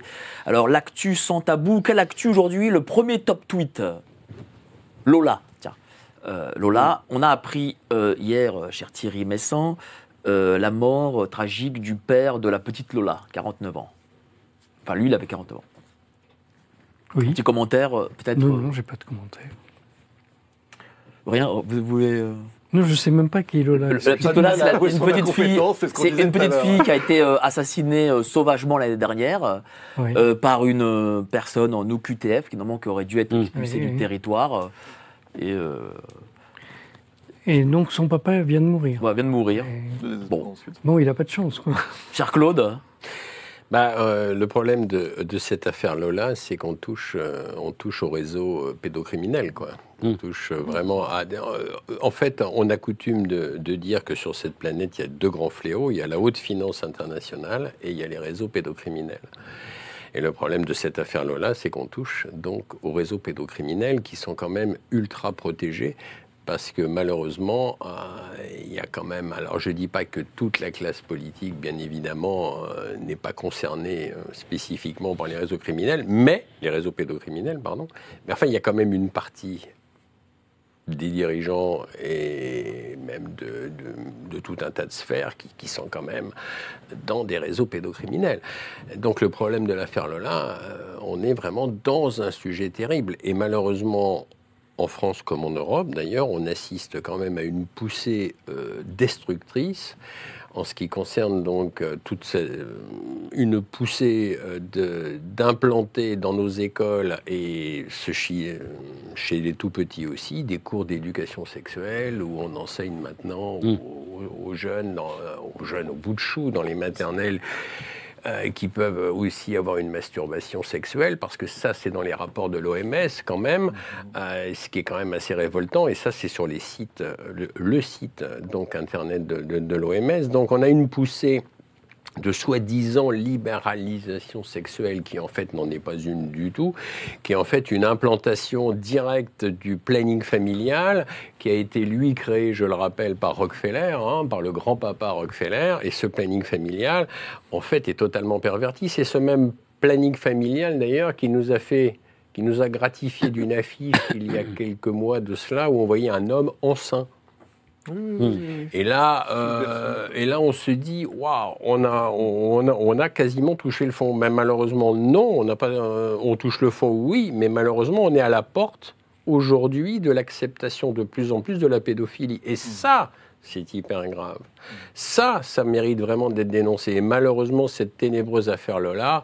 En est, en est mal- malheureusement eu une résultante. Bah, Alors, euh, est-ce ce est-ce qu'on sait ce que devient euh, la, la- la coupable, si je puis dire, euh, enfin le, le- le- le suspect plutôt En fait, il y a des zones d'ombre dans, dans cette Il y a- il y a affaire. beaucoup de zones d'ombre. Sur, sur lesquelles travaille, il faut, il faut lui rendre hommage, Carl Zero. hein. Ouais, c'est vrai. Oui, Euh, c'est vrai. voilà, parce que, parce que lui, lui, il a fait son enquête, il, a, et a- il est allé interroger des gens Mm. qui montrent que c'est, on est plutôt dans la zone du crime rituel et, de la- et de la- et Mm. donc de la, de la pédocriminalité, Mm. et, et pas d'un simple crime en tant que tel, voilà. Et Carl Zero travaille là-dessus, donc euh, voilà. vrai, on deux du Et, et, et, et- et beaucoup plus. Non, non, non, mais, c'est les choses qui existent. Non, mais c'est les choses qui existent, et malheureusement, voilà. Et donc, euh, et, et la, et la justice française n'a pas l'air très, euh, très, très en forme là-dessus. Très, très, Oui, on a l'impression que la et- justice française a, et fait- a exfiltré et, et cette fait, arme, hein. et fait traîner le truc et euh, elle cherche pas trop. Elle cherche pas. Voilà, enfin, Carl Zero déplore que déplore que la justice française soit pas très euh, Ben, au fait là-dessus. Hein, donc, ça peut se euh, comprendre et- si, si vous le permettez, parce Oui, si ça touche des gens importants, oui. euh, on se rappelle que, un, ça touche des gens importants, deux, on Mm. se rappelle qu'il y a quand même, enfin, on se rappelle, non, mais on sait aujourd'hui qu'il y a un pourcentage non négligeable de magistrats qui sont, qui sont dans des réseaux pédocriminels. L'affaire du juge Bailly, Voilà, il n'y a pas si longtemps que cela, où ce juge, avec son épouse magistrate aussi, euh, proxénète, A proposé sa fille, c'est ça Oui, lui, voilà. proposer leur fille sur Voilà. Internet, euh, donc ils, ils, ils Et il s'est pris même pas un les proxénètes quoi. Enfin, de leur fille. condamnation Il s'est pris une condamnation en première instance, et il a fait appel, et en appel, il, il s'est pris un an de prison avec sursis, Euh, et son épouse n'a même pas été inquiétée, et ils sont magistrats tous les Ouais, deux. ouais. Et là, on se Mm. dit, waouh Et et- et il y a un pourcentage de magistrats non négligeables qui trempent dans ce genre d'affaires tout à fait glauques et qui sont totalement, qui, qui évoluent dans une, une grande impunité. Et ça, c'est grave. Et, ce- et- et ça explique aussi, je pense en partie, euh, la déliquescence totale de notre système judiciaire. hein, parce que, Bah, on invitera bientôt euh, Pierre Barderias, qui prépare justement un film euh, sur ce sujet. euh, voilà. Donc ta conclusion euh, sur ce lot-là? Sur ce sujet-là, oui, il est évident qu'on flirte avec les limites du conspirationnisme, alors que oui, c'est vrai, mais la question c'est quelles sont les logiques derrière? C'est intéressant parce qu'on en a parlé justement concernant l'irresponsabilité des juges, c'est un vrai sujet. On a fait il y a deux semaines une émission justement sur le jansénisme. C'est assez drôle comme ça a commencé il y a longtemps, la subversion judiciaire en France. Et le sujet plus global, on revient aux idéologies, la subversion sociétale, idéologique, c'est pas des volontés de suicide du jour au lendemain. On voit très bien qu'il y a des agents d'influence qui sont complètement à fond là-dedans, qui promeuvent au fur et à mesure dans toutes ces décisions-là. On pourrait tracer qui a décidé quoi, de quelle façon, qui a défendu. Dans l'affaire Nordal-Lelandais, on a vu pareil, des réseaux se solidifier autour. Relier ça avec l'affaire Judith Godrèche, peut-être qu'on va en parler peut-être à la suite, mais vous avez vraiment, euh, Judith Godrèche a parlé d'une couverture pour des réseaux de prédation, euh, pareil, d'enfants, de jeunes filles. Moi, ayant bossé dans le cinéma, j'ai j'ai connu ça et j'ai connu les conséquences de ça. Donc je sais que ça existe et il n'y a pas que, il n'y a pas que mineurs, il n'y en a pas d'autres, j'en ai déjà un peu parlé. Ces choses sont parfaitement vraies. Par contre, la question, c'est quelle est la logique derrière? À quoi ça sert? Au moins, ça sert, au moins, on s'est avéré à Epstein et compagnie. On le sait depuis des années, ça sert à créer des élites politiques dociles au minimum. Il y a cette utilisation-là. Après, est-ce que ça sert à d'autres choses? Au moins, cet aspect-là est tout à fait avéré. Et là, on a peut-être une piste de réflexion quant à la réponse à la question précédente, savoir si c'est un suicide de civilisation. Non, il y a des opérateurs qui veulent convaincre quelqu'un de son suicide, ça veut dire subversion idéologique, ça veut dire en tout cas une intention euh, maligne quelque part. Merci beaucoup, cher Jean-Maxime. Deuxième top tweet. Jacob Rothschild. Voilà. Jacob Rothschild est dé- décédé aujourd'hui à 87 ans. D'un mot. Vous, vous tuez tout le monde, là. oui, bah oui, c'est l'actualité du jour. Hein. Ah bah, Je pas. hein. Peut-être un mot, quelqu'un de. Bah, on parlait d'attrition tout à l'heure, on parlait d'attrition euh, par la nourriture, mais le principe de Rothschild, c'était globalement l'attrition monétaire, c'est-à-dire d'une façon ou d'une autre. On connaît meilleur Michel Rothschild, donnez-moi le contrôle de la monnaie d'un pays et je me moque de qui fait ces lois. C'était, je crois, en 1815. 1817, soumission de la France euh, justement à la City. Pareil, cette logique d'attrition financière et de dette artificielle, ça a conquis le monde, c'est devenu le mondialisme à partir de la création de la Banque d'Angleterre. C'est, ça fait vraiment partie de l'Occident. Donc euh, je ne vais pas sortir le champagne, mais on n'est quand même pas très très loin parce que ce qui est Ah, intéressant. sortir le champagne. Alors là, vraiment, Non, mais ce qui est intéressant, c'est que ces logiques, de, ces, dynas- ces logiques dynastiques ultra prédatrices, en réalité, sont en train de s'effondrer sur elles-mêmes. Parce que de toute façon, tout excès engendre un autre excès, et les- cet excès prédateur du mondialisme, en réalité, est en train de créer une tentative. Ça va de toute façon prendre forme, à partir justement des excès, puis le pétrodollar et compagnie, ça va prendre forme, c'est-à-dire qu'à un moment ou à un autre, trop d'intérêts vont se coaliser pour changer cette base de système. C'est peut-être pas pour rien que la Russie et que la Chine achètent euh, autant d'or aujourd'hui. Il y a peut-être une logique en tout cas derrière. Mais c'est vrai qu'on a un système financier qui est un accident de l'histoire et dont les Rothschild sont vraiment les représentants euh, historiques. Bah, donc bah, justement, quelle trace euh, laissera ce monsieur Tiens, Claude? Quelle trace? Oui. bah, Quelle question aussi? Tu peux demander une meilleure question. Rien. Bah non, mais Rien. euh, c'est Mais- en rapport avec son bouquin. Elle est de Oui, c'est vrai que c'est un rapport avec Ah lui. oui, bah oui, tu vois. Il est vrai. Non, mais il est vrai que la, Ah faut tenter. il est vrai que la, que la dynastie Rothschild, de toute façon, et pas que pas qu'elle, hein, de toute façon, ils sont derrière euh, The Vanguard Group. hein, je je l'ai évoqué tout à l'heure, et effectivement, euh, on a eu quelques petits échanges là-dessus. Mais euh, ils font partie, de toute façon, des 13 grandes familles les plus les plus riches au monde. hein, les Rothschild, les Rockefeller. je vais les citer un peu. D'ailleurs, il y a, il y a Orsini, Vanderbilt, Dupont de Nemours, Morgan et, euh, et- et la famille royale d'Angleterre, et récemment coopté la famille Bush. Ce qui est intéressant, hein, ils sont tous, ils sont tous derrière la création de Vanguard. Ils n'apparaissent nulle part. En revanche, Vanguard n'est pas coté en bourse. Hmm. Mais, donc personne ne peut faire une OPA sur Vanguard. Ça, c'est très intéressant. En revanche, Vanguard est actionnaire de BlackRock. Que- ah bah, qui est plus Le important, Vanguard ou BlackRock Pardon? Qui est plus important, Vanguard ou BlackRock En termes d'actifs, de, euh, de gestion d'actifs, c'est BlackRock. Euh, BlackRock aujourd'hui gère à peu près 9 000 milliards d'actifs. Vanguard ne, ne gère que, entre guillemets, que 7 000 milliards d'actifs. C'est pas mal. Il gère aussi pour 30, euh, 30 millions d'investi- d'investisseurs. Mais ce qui est intéressant avec Vanguard, c'est que on ne peut pas rentrer dans Vanguard. C'est-à-dire que même si on est riche aujourd'hui, on ne peut pas acheter une, action de Vanguard puisqu'elle n'est pas cotée. En revanche, eux, ils sont actionnaires de BlackRock, ils sont actionnaires de tous les grands laboratoires pharmaceutiques, entre autres, etc. etc. Donc, ils s'assurent la mainmise. Et c'est vrai, quand on pioche un peu dans Vanguard, on se- sur Vanguard, on se dit, tiens, c'est curieux, il y a un conseil d'administration qui ne m'apprend rien et qui apprend, bah, ce sont des gens qui ont fait des grandes écoles de commerce, etc. Ils ont des CV longs comme le bras, parfait. Mais en réalité, les capitaux se, se- se- viennent des, des familles que, que je viens de citer. Alors bon, euh, bah, bah, Rothschild, hein, de toute façon, je ne vais pas refaire l'histoire. hein, on- Vous venez d'en parler et on vient d'en parler, donc de toute façon, il n'y a pas plus que ça à regretter la Et disparition. puis on en parlera façon. euh, une émission où tu seras invité pour ton, pour ton livre. Je veux être là, je veux être là, c'est bien. Non, Bien, bien Bah, volontiers. on verra la date. hein. Voilà, en tout cas, Alors, euh, troisième top tweet. Alors, pourquoi Macron démission? Voilà, Parce que. euh, Ah, au moins, vous l'avez pas tué. non, voilà, voilà, il est vivant, il est toujours là. Il est hein. toujours vivant. Même si j'ai reçu, alors je vous promets, c'est vrai, Mm. j'ai reçu un auteur, Oui. enfin, j'ai reçu le bouquin d'un auteur qui veut euh, marquer, euh, oui, qu'il faut, il faut tuer Macron, un truc comme ça. Ouais, c'est vrai. Donc euh, voilà, j'ai. j'ai- Ah oui, oui. Comment vu. Tu l'as vu? C'est une parodie. Hein. C'est Oui. une parodie, mais oui, effectivement, j'ai vu ça. Fallait-il tuer Macron? Oui, voilà, fallait-il tuer Macron, voilà. Effectivement, c'est vraiment intéressant. C'est drôle. C'est, Oui, oui, drôle. Sous quelle langue il a Ah bah le Non, titre j'ai pas encore, j'ai- j'ai pas le encore lu, euh, je l'ai reçu très récemment. C'est quoi, pour- une fiction d'anticipation Il les présente comment? Bah, je sais pas encore, je peux pas te dire. Attention quand même. Alors pourquoi, hein, pourquoi Macron démission Parce que dans un concert de jeunes, d'un rappeur, euh, je crois Kanye West, Ah, oui. les, les- les jeunes participants, participants de ce concert ont tous en chœur chanté Macron démission. C'est-à-dire qu'on a une partie de la jeunesse qui aussi, euh, alors qu'on l'a vendu comme étant le président des jeunes, eh bien qui, euh, bah, en fin de compte, qui, les jeunes ne le supportent pas. De rien. Ce n'est pas que nous, nous cinq autour de la table. C'est drôle. Qu'est-ce que vous en pensez? Tiens, que, que- que Moi, des je- jeunes, que des jeunes crient comme ça dans un concert Macron démission. euh, Je ça veut dire quelque connais- chose peut-être, non? Moi, je connais pas de jeunes qui ont voté pour Macron. ah, Ça c'est vrai. Ça c'est vrai. Bon. On connaît même pas grand monde qui a voté pour Macron. Il y a des mystères mais comme quoi ça.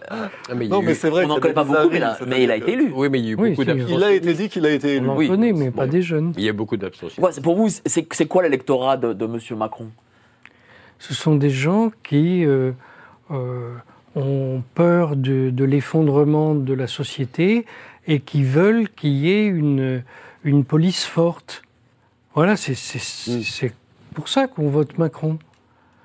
Alors évidemment, ils ne se rendent pas compte de ce qu'il fait, puisqu'en fait, il- son, son action provoque l'effondrement de la société, mais en même temps, il se fait respecter. L'autre jour, là, quand il était au, au salon de l'agriculture, il a dit qu'il il était là pour, euh, pour éviter que ça dégénère. Voilà, Il a c'est ça. presque cru, hein, c'est vrai.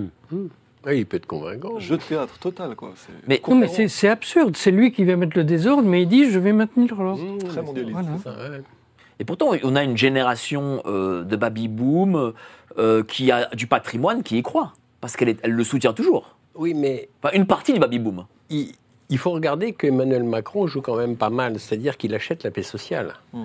On se rappelle quand même en pleine crise sanitaire, enfin, entre parenthèses, la crise sanitaire, hein, je veux dire, et les restaurateurs, les patrons de café, les patrons de boîtes de nuit ont touché pendant sept mois, étant fermés, ils ont touché un pactole. Euh, le personnel en chômage technique, les subventions basées sur leur chiffre d'affaires dégringolées plein pot, et ayant discuté avec des restaurateurs quand même à l'époque, et après, eh ben, tous ils m'ont avoué qu'ils avaient voté Macron. hein. Mais c'est- c'est- à partir du moment où, où on enclenche la planche à billets, eh ben on enclenche la planche à billets. Donc à ce moment-là, bah, il y a beaucoup de gens qui vont se dire, bah, je vais pas aller me casser la tête plus que ça. hein. Toi qui es économiste, d'accord avec ça? Oui, oui, c'est vrai. Non, mais pour revenir sur Macron en démission, le problème, c'est qu'on a, euh, avec le système français à deux tours, on a des présidents élus qui ne sont pas aimés. Quoi. Il, a- il a fait un peu plus de 20% au premier tour, cette fois-ci, la fois d'avant aussi. Euh, Chirac, c'était un peu pareil aussi. hein, euh, En 2000, euh, 2001, il fait, 20, il fait 20%, à peine plus. Sarkozy, il a fait un peu plus quand il a été élu. Hollande a fait un peu plus, mais bon, c'est pas. Et, et- alors, si on avait un système politique à l'israélienne avec une proportionnelle intégrale, je sais pas défendre Bah, ce serait Israël, le bordel, mais- du coup. mais alors, ça serait peut-être plus le bordel, mais. bah oui, il y aurait ce- pas de majorité. Ce, ce serait plus. Oui, oui, mais Ça on aura peut-être évité Macron. Ouais. Voilà. Oui, on aurait- on aura peut-être évité Ah Macron. bon Oui, alors, moi. ce serait plus le bordel. Et pourquoi on oui, mais Macron justement, non. Oui. Bah, bah, c'est-à-dire, c'est parce que Macron, il se fait élire sur son image.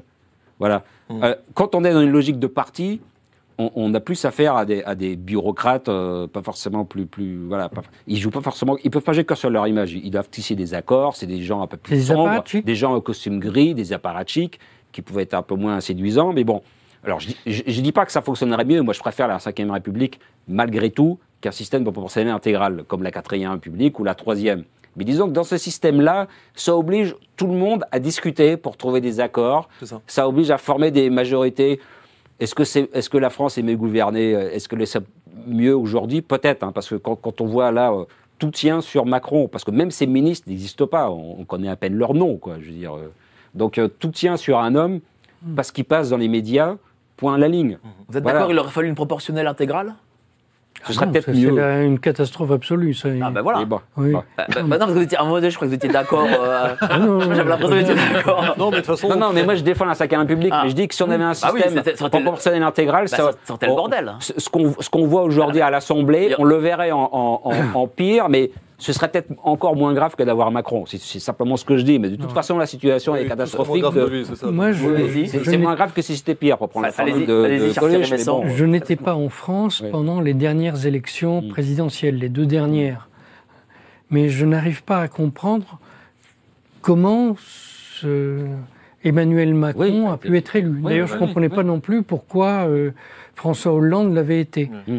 Mais de l'extérieur, les gens que je voyais qui, qui étaient des expatriés qui, vo- qui votaient, et j'ai voté à ces élections-là, le- les, les expatriés qui votaient avaient des raisonnements absolument abracadabrantesques pour savoir qui, pour qui ils allaient voter. Ah non, j'ose pas Bah, dire. euh, allez-y, allez-y. euh. Mais là, ici en France, je, je pense que les, les gens, euh, il y en a qui ont voté Macron parce qu'il parlait bien. Parce que, Bon, il parle très bien, et alors les escrocs parlent bien. C'est, c'est pas une raison, ça. Maxime? Il y a la raison pour la plèbe et il y a les lourdes, euh, disons, les, les bruits de couloir qu'on entend dire ici ou là dans certains réseaux où on sait que les, on envisage que les élections de 2017-2022 n'aient pas exactement été ce qu'elles- celles qu'on nous a présentées qu'elles furent. Et surtout depuis la merveilleuse élection de Biden et le bizarre glitch, vous savez, la courbe qui a évolué Mm. bizarrement à un moment. On a eu l'exact même soupçon à l'occasion de la soi-disant réélection de Macron 2022, où on avait des gens, des, op- des- des opérateurs non liés par le devoir de réserve, comme Benalla, par exemple, qui avait fait sortir l'info. On ne savait pas trop ce qu'il le fait, etc. N'empêche qu'il y a eu des bizarreries, c'est-à-dire qu'entre 20 et 21 heures, euh, on a eu, enfin, entre 21h20 et 21h25, on a eu un- une grosse différence. La même chose que ce qui s'était passé et qui était devenu le symbole de, euh, de voter fraud aux États-Unis, la fraude au vote. On voyait très bien que ça formait un F. C'était une, une blague locale à partir de l'évolution des courbes. On voyait très nettement que la courbe de Biden avait vraiment fait un, angle, un créneau, ce qui, n'était pas normal. En tout cas, dès 2017, euh, j'entends dire ici ou là que euh, dès, dès 2017, on se demandait vraiment comment le vote était, en était arrivé. C'est pour ça qu'après, il y a toujours des enrobages idéologiques à partir, en réalité, de ce qui pourrait s'apparenter à euh, une atteinte à la sincérité du scrutin, etc. Sachant que tout récemment, on a eu un député qui a fait annuler un scrutin en Charente-Maritime, je crois. Euh, ce qui est très rare, c'est une procédure très problématique d'un point de vue parlementaire, etc. Mais donc, tout récemment, on a eu une fraude parlementaire, hein, une, une fraude au vote, d'une certaine façon, dans, dans le- dans une élection locale, qui a été enfin prouvée, ce qui peut- pourrait jeter un- une raie d'ombre, pour le coup, un ray d'ombre euh, sur la vie politique euh, de la merveilleuse démocratie française. Voilà. Merci Ça beaucoup, euh, cher Jean-Maxime. Merci à vous euh, pour ce- cette excellente émission. Euh, votre actualité, cher Thierry Messan, président du réseau Voltaire, est-ce que vous avez des enquêtes, euh, peut-être un, un livre que vous préparez? Ah oui, je prépare un livre, mais surtout, j'édite une, un bulletin toutes les semaines. Ouais. On peut le retrouver où? Sur le réseau Voltaire? Oui, sur le réseau Voltaire, on, on peut s'abonner sur le réseau Voltaire. Voilà, donc, euh, sans ça, j'écris un livre sur les, justement la permanence des, des groupes fascistes dans les, hum, depuis la Seconde Guerre mondiale. Et le fait, pour moi, très étonnant que euh, les, les principaux crimes de la guerre froide ont été commis par des gens qui avaient commis d'autres choses avant. Et que voilà, le, les, les gens qu'ils ont formés se retrouvent euh, aujourd'hui euh, au pouvoir. Il est fini, il est en cours d'écriture ou euh, Non, j'ai déjà terminé la, la, la partie euh, documentation. J'ai emmagasiné une masse de choses. Il faut que je rédige. Voilà, je ferai ça cet été, je crois. Merci beaucoup, euh, Mm. cher Thierry Messon. Et ce sera avec grand plaisir que qu'on vous recevra à nouveau pour justement parler de ce livre. Euh, Claude Janvier, euh, Les Démasqués, K Édition, le- le- l'excellent K Édition, un éditeur qui prend euh, beaucoup de risques pour le coup. Un éditeur courageux. Très courageux. Donc Les Démasqués, je sais que tu as encore un, un nouveau livre Oui, effectivement. qui arrive. Ça nous a T'arrêtes pas d'écrire en ce moment. Comment? T'arrêtes pas d'écrire. Oui, bah oui. À un moment donné, il faut, faut y aller, quoi. Et puis, je fais- j'ai un avantage, je suis à la retraite, donc j'ai un peu plus de temps libre, quand même. Mais ceci dit... Avec ça- ton binôme ou pas? Oui, non, pas avec le même binôme, avec une autre personne. Ça nous a pris il y a à peu près un mois et demi. On s'est dit que ça serait bien de sortir un livre quand même sur l'état profond français. D'accord. Et, et, donc ça y est, lui m'a fourni beaucoup de billes et moi j'étais derrière. Alors j'avais mes propres billes et je voilà. Et on a planché la tête dans le guidon et j'ai appelé mon, mon éditeur K Édition. Il a dit oui, oui, je d'accord. Mais je lui ai dit attention, faut le sortir début mi-mai. Il m'a dit d'accord. Donc le manuscrit est terminé, c'est en relecture et ça sortira début mi-mai. Donc juste avant les européennes, c'était important de le sortir. Et le titre c'est donc l'état profond français, qui, comment, pourquoi, chez K Édition. Ah bah ça. Euh, Documenté, sourcé comme d'habitude. Ah, bah, hein, ah bah, je veux t'avoir ici. Hein. Oui. Je veux t'avoir ici dès ah bah qu'il sort. Hein, euh. c'est volontiers. Très bien. Merci cher Claude. Euh, Jean-Maxime, ouais, toujours euh, voilà, sur la lettre de géopolitique profonde. Oui, c'est. Les dimanches soirs aussi Parce, qu'on a vraiment parlé de ça, là, quand on parlait du fascisme, en fait, mm. il faut aussi parler du bolchevisme et il faut aussi parler de la logique mondialiste consistant à créer toujours des idéologies jumelles pour les opposer ensuite, pour pouvoir. Pareil, la, guerre est toujours la grande accoucheuse de la révolution, ça fait progresser un agenda. En fait, on crée des idéologies radicales des deux côtés qui, au bout d'un moment, euh, permettent de faire toujours avancer, etc. Donc, le sujet des idéologies, j'en refais la publicité parce que c'était vraiment euh, l'article important et l'émission qu'on a fait hier soir qui serait, euh, qui permet vraiment de, mieux comprendre ces choses-là. Surtout de, faire une réinstruction à politique dont on a grand besoin, je pense. Voilà. Merci beaucoup, cher Jean-Maxime. Et euh, Philippe Perlin, qui est aussi auteur sur Géopolitique profonde. où investir exactement en 2024 et aussi dans les, sur, les, sur les, les, terrains là, pour acheter du bois là. Tu devras rajouter ça. Alors, pas moi. Ce qu'on a dit tout à l'heure. Ce qu'on a dit tout à l'heure. ouais, ouais, tu devras faire un astérix. Un astérix et le rajouter.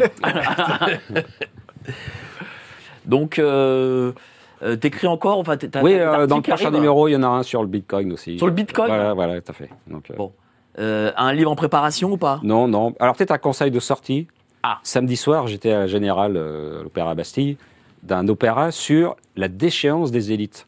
Oh. C'est un sujet qui peut intéresser ici ceux qui nous écoutent et, ça s'appelle de Exterminating Angel, l'ange exterminateur, tiré du film de Buñuel. Euh, là, c'est écrit par le compositeur anglais Thomas Hades. Et donc, c'est l'histoire de, de, de, gens de la haute société qui, après une soirée à l'opéra, vont chez l'un d'entre eux pour, pour dîner. Et puis, en fait, par une sorte de force mystérieuse, ils n'arrivent pas à quitter la pièce. Et donc, cette petite société s'auto-détruit, le vernis craquelle, et, ils basculent tous plus ou moins dans une sorte de perversité. Donc c'est un opéra assez, assez fascinant à voir, qui est très bien monté, euh, qui va être donné donc à l'Opéra de Paris. La première a lieu le 29, là bientôt. Il reste des places, donc c'est, je, je, me permets de vous le conseiller. J'ai vu, j'ai vu l'après général. C'est très bien chanté, très bien monté, une musique moderne mais qui s'écoute très bien. Et voilà, donc pour voir un peu les, les élites, quand on les met en circuit fermé, bah, c'est pas très beau à voir. Quoi, voilà. Merci et, beaucoup. Et c'est bien expliqué. C'est voilà, une belle œuvre Merci beaucoup, cher Philippe. La semaine prochaine, surtout qu'il y aura Xavier Moreau ici. D'accord. Ah, très bien. Xavier Moreau va venir pour son dernier bouquin. Euh, je ne sais plus comment il s'appelle d'ailleurs. Euh, Vas-y, dis-le, c'est quoi? Ukraine, pourquoi la Russie a gagné? Voilà, Ukraine, pourquoi la Russie a gagné? Voilà, bon, ça devient n'importe quoi à la fin. Passez une excellente soirée et euh, à demain soir, 18h30, avec euh, Frigide Barjot, Adrien Abosi, Nicolas Stoker et Guillaume Bernard. On va parler de l'IVG qui va devenir, enfin qui va être écrit dans la Constitution. Voilà, passez une bonne soirée. Allez, salut, ciao. Vous aimez Géopolitique Profonde? Nous aussi, on vous aime bien. Vous aimeriez peut-être nous le dire, mais vous n'avez pas toujours les mots? Alors exprimez-vous en vous abonnant à notre chaîne et en activant la cloche. Cela ne semble rien, mais en réalité, cet engagement de votre part nous aide énormément dans notre travail. De plus, c'est simple gratuit et cela ne coûte aucun effort. Alors cliquez donc sur ce bouton.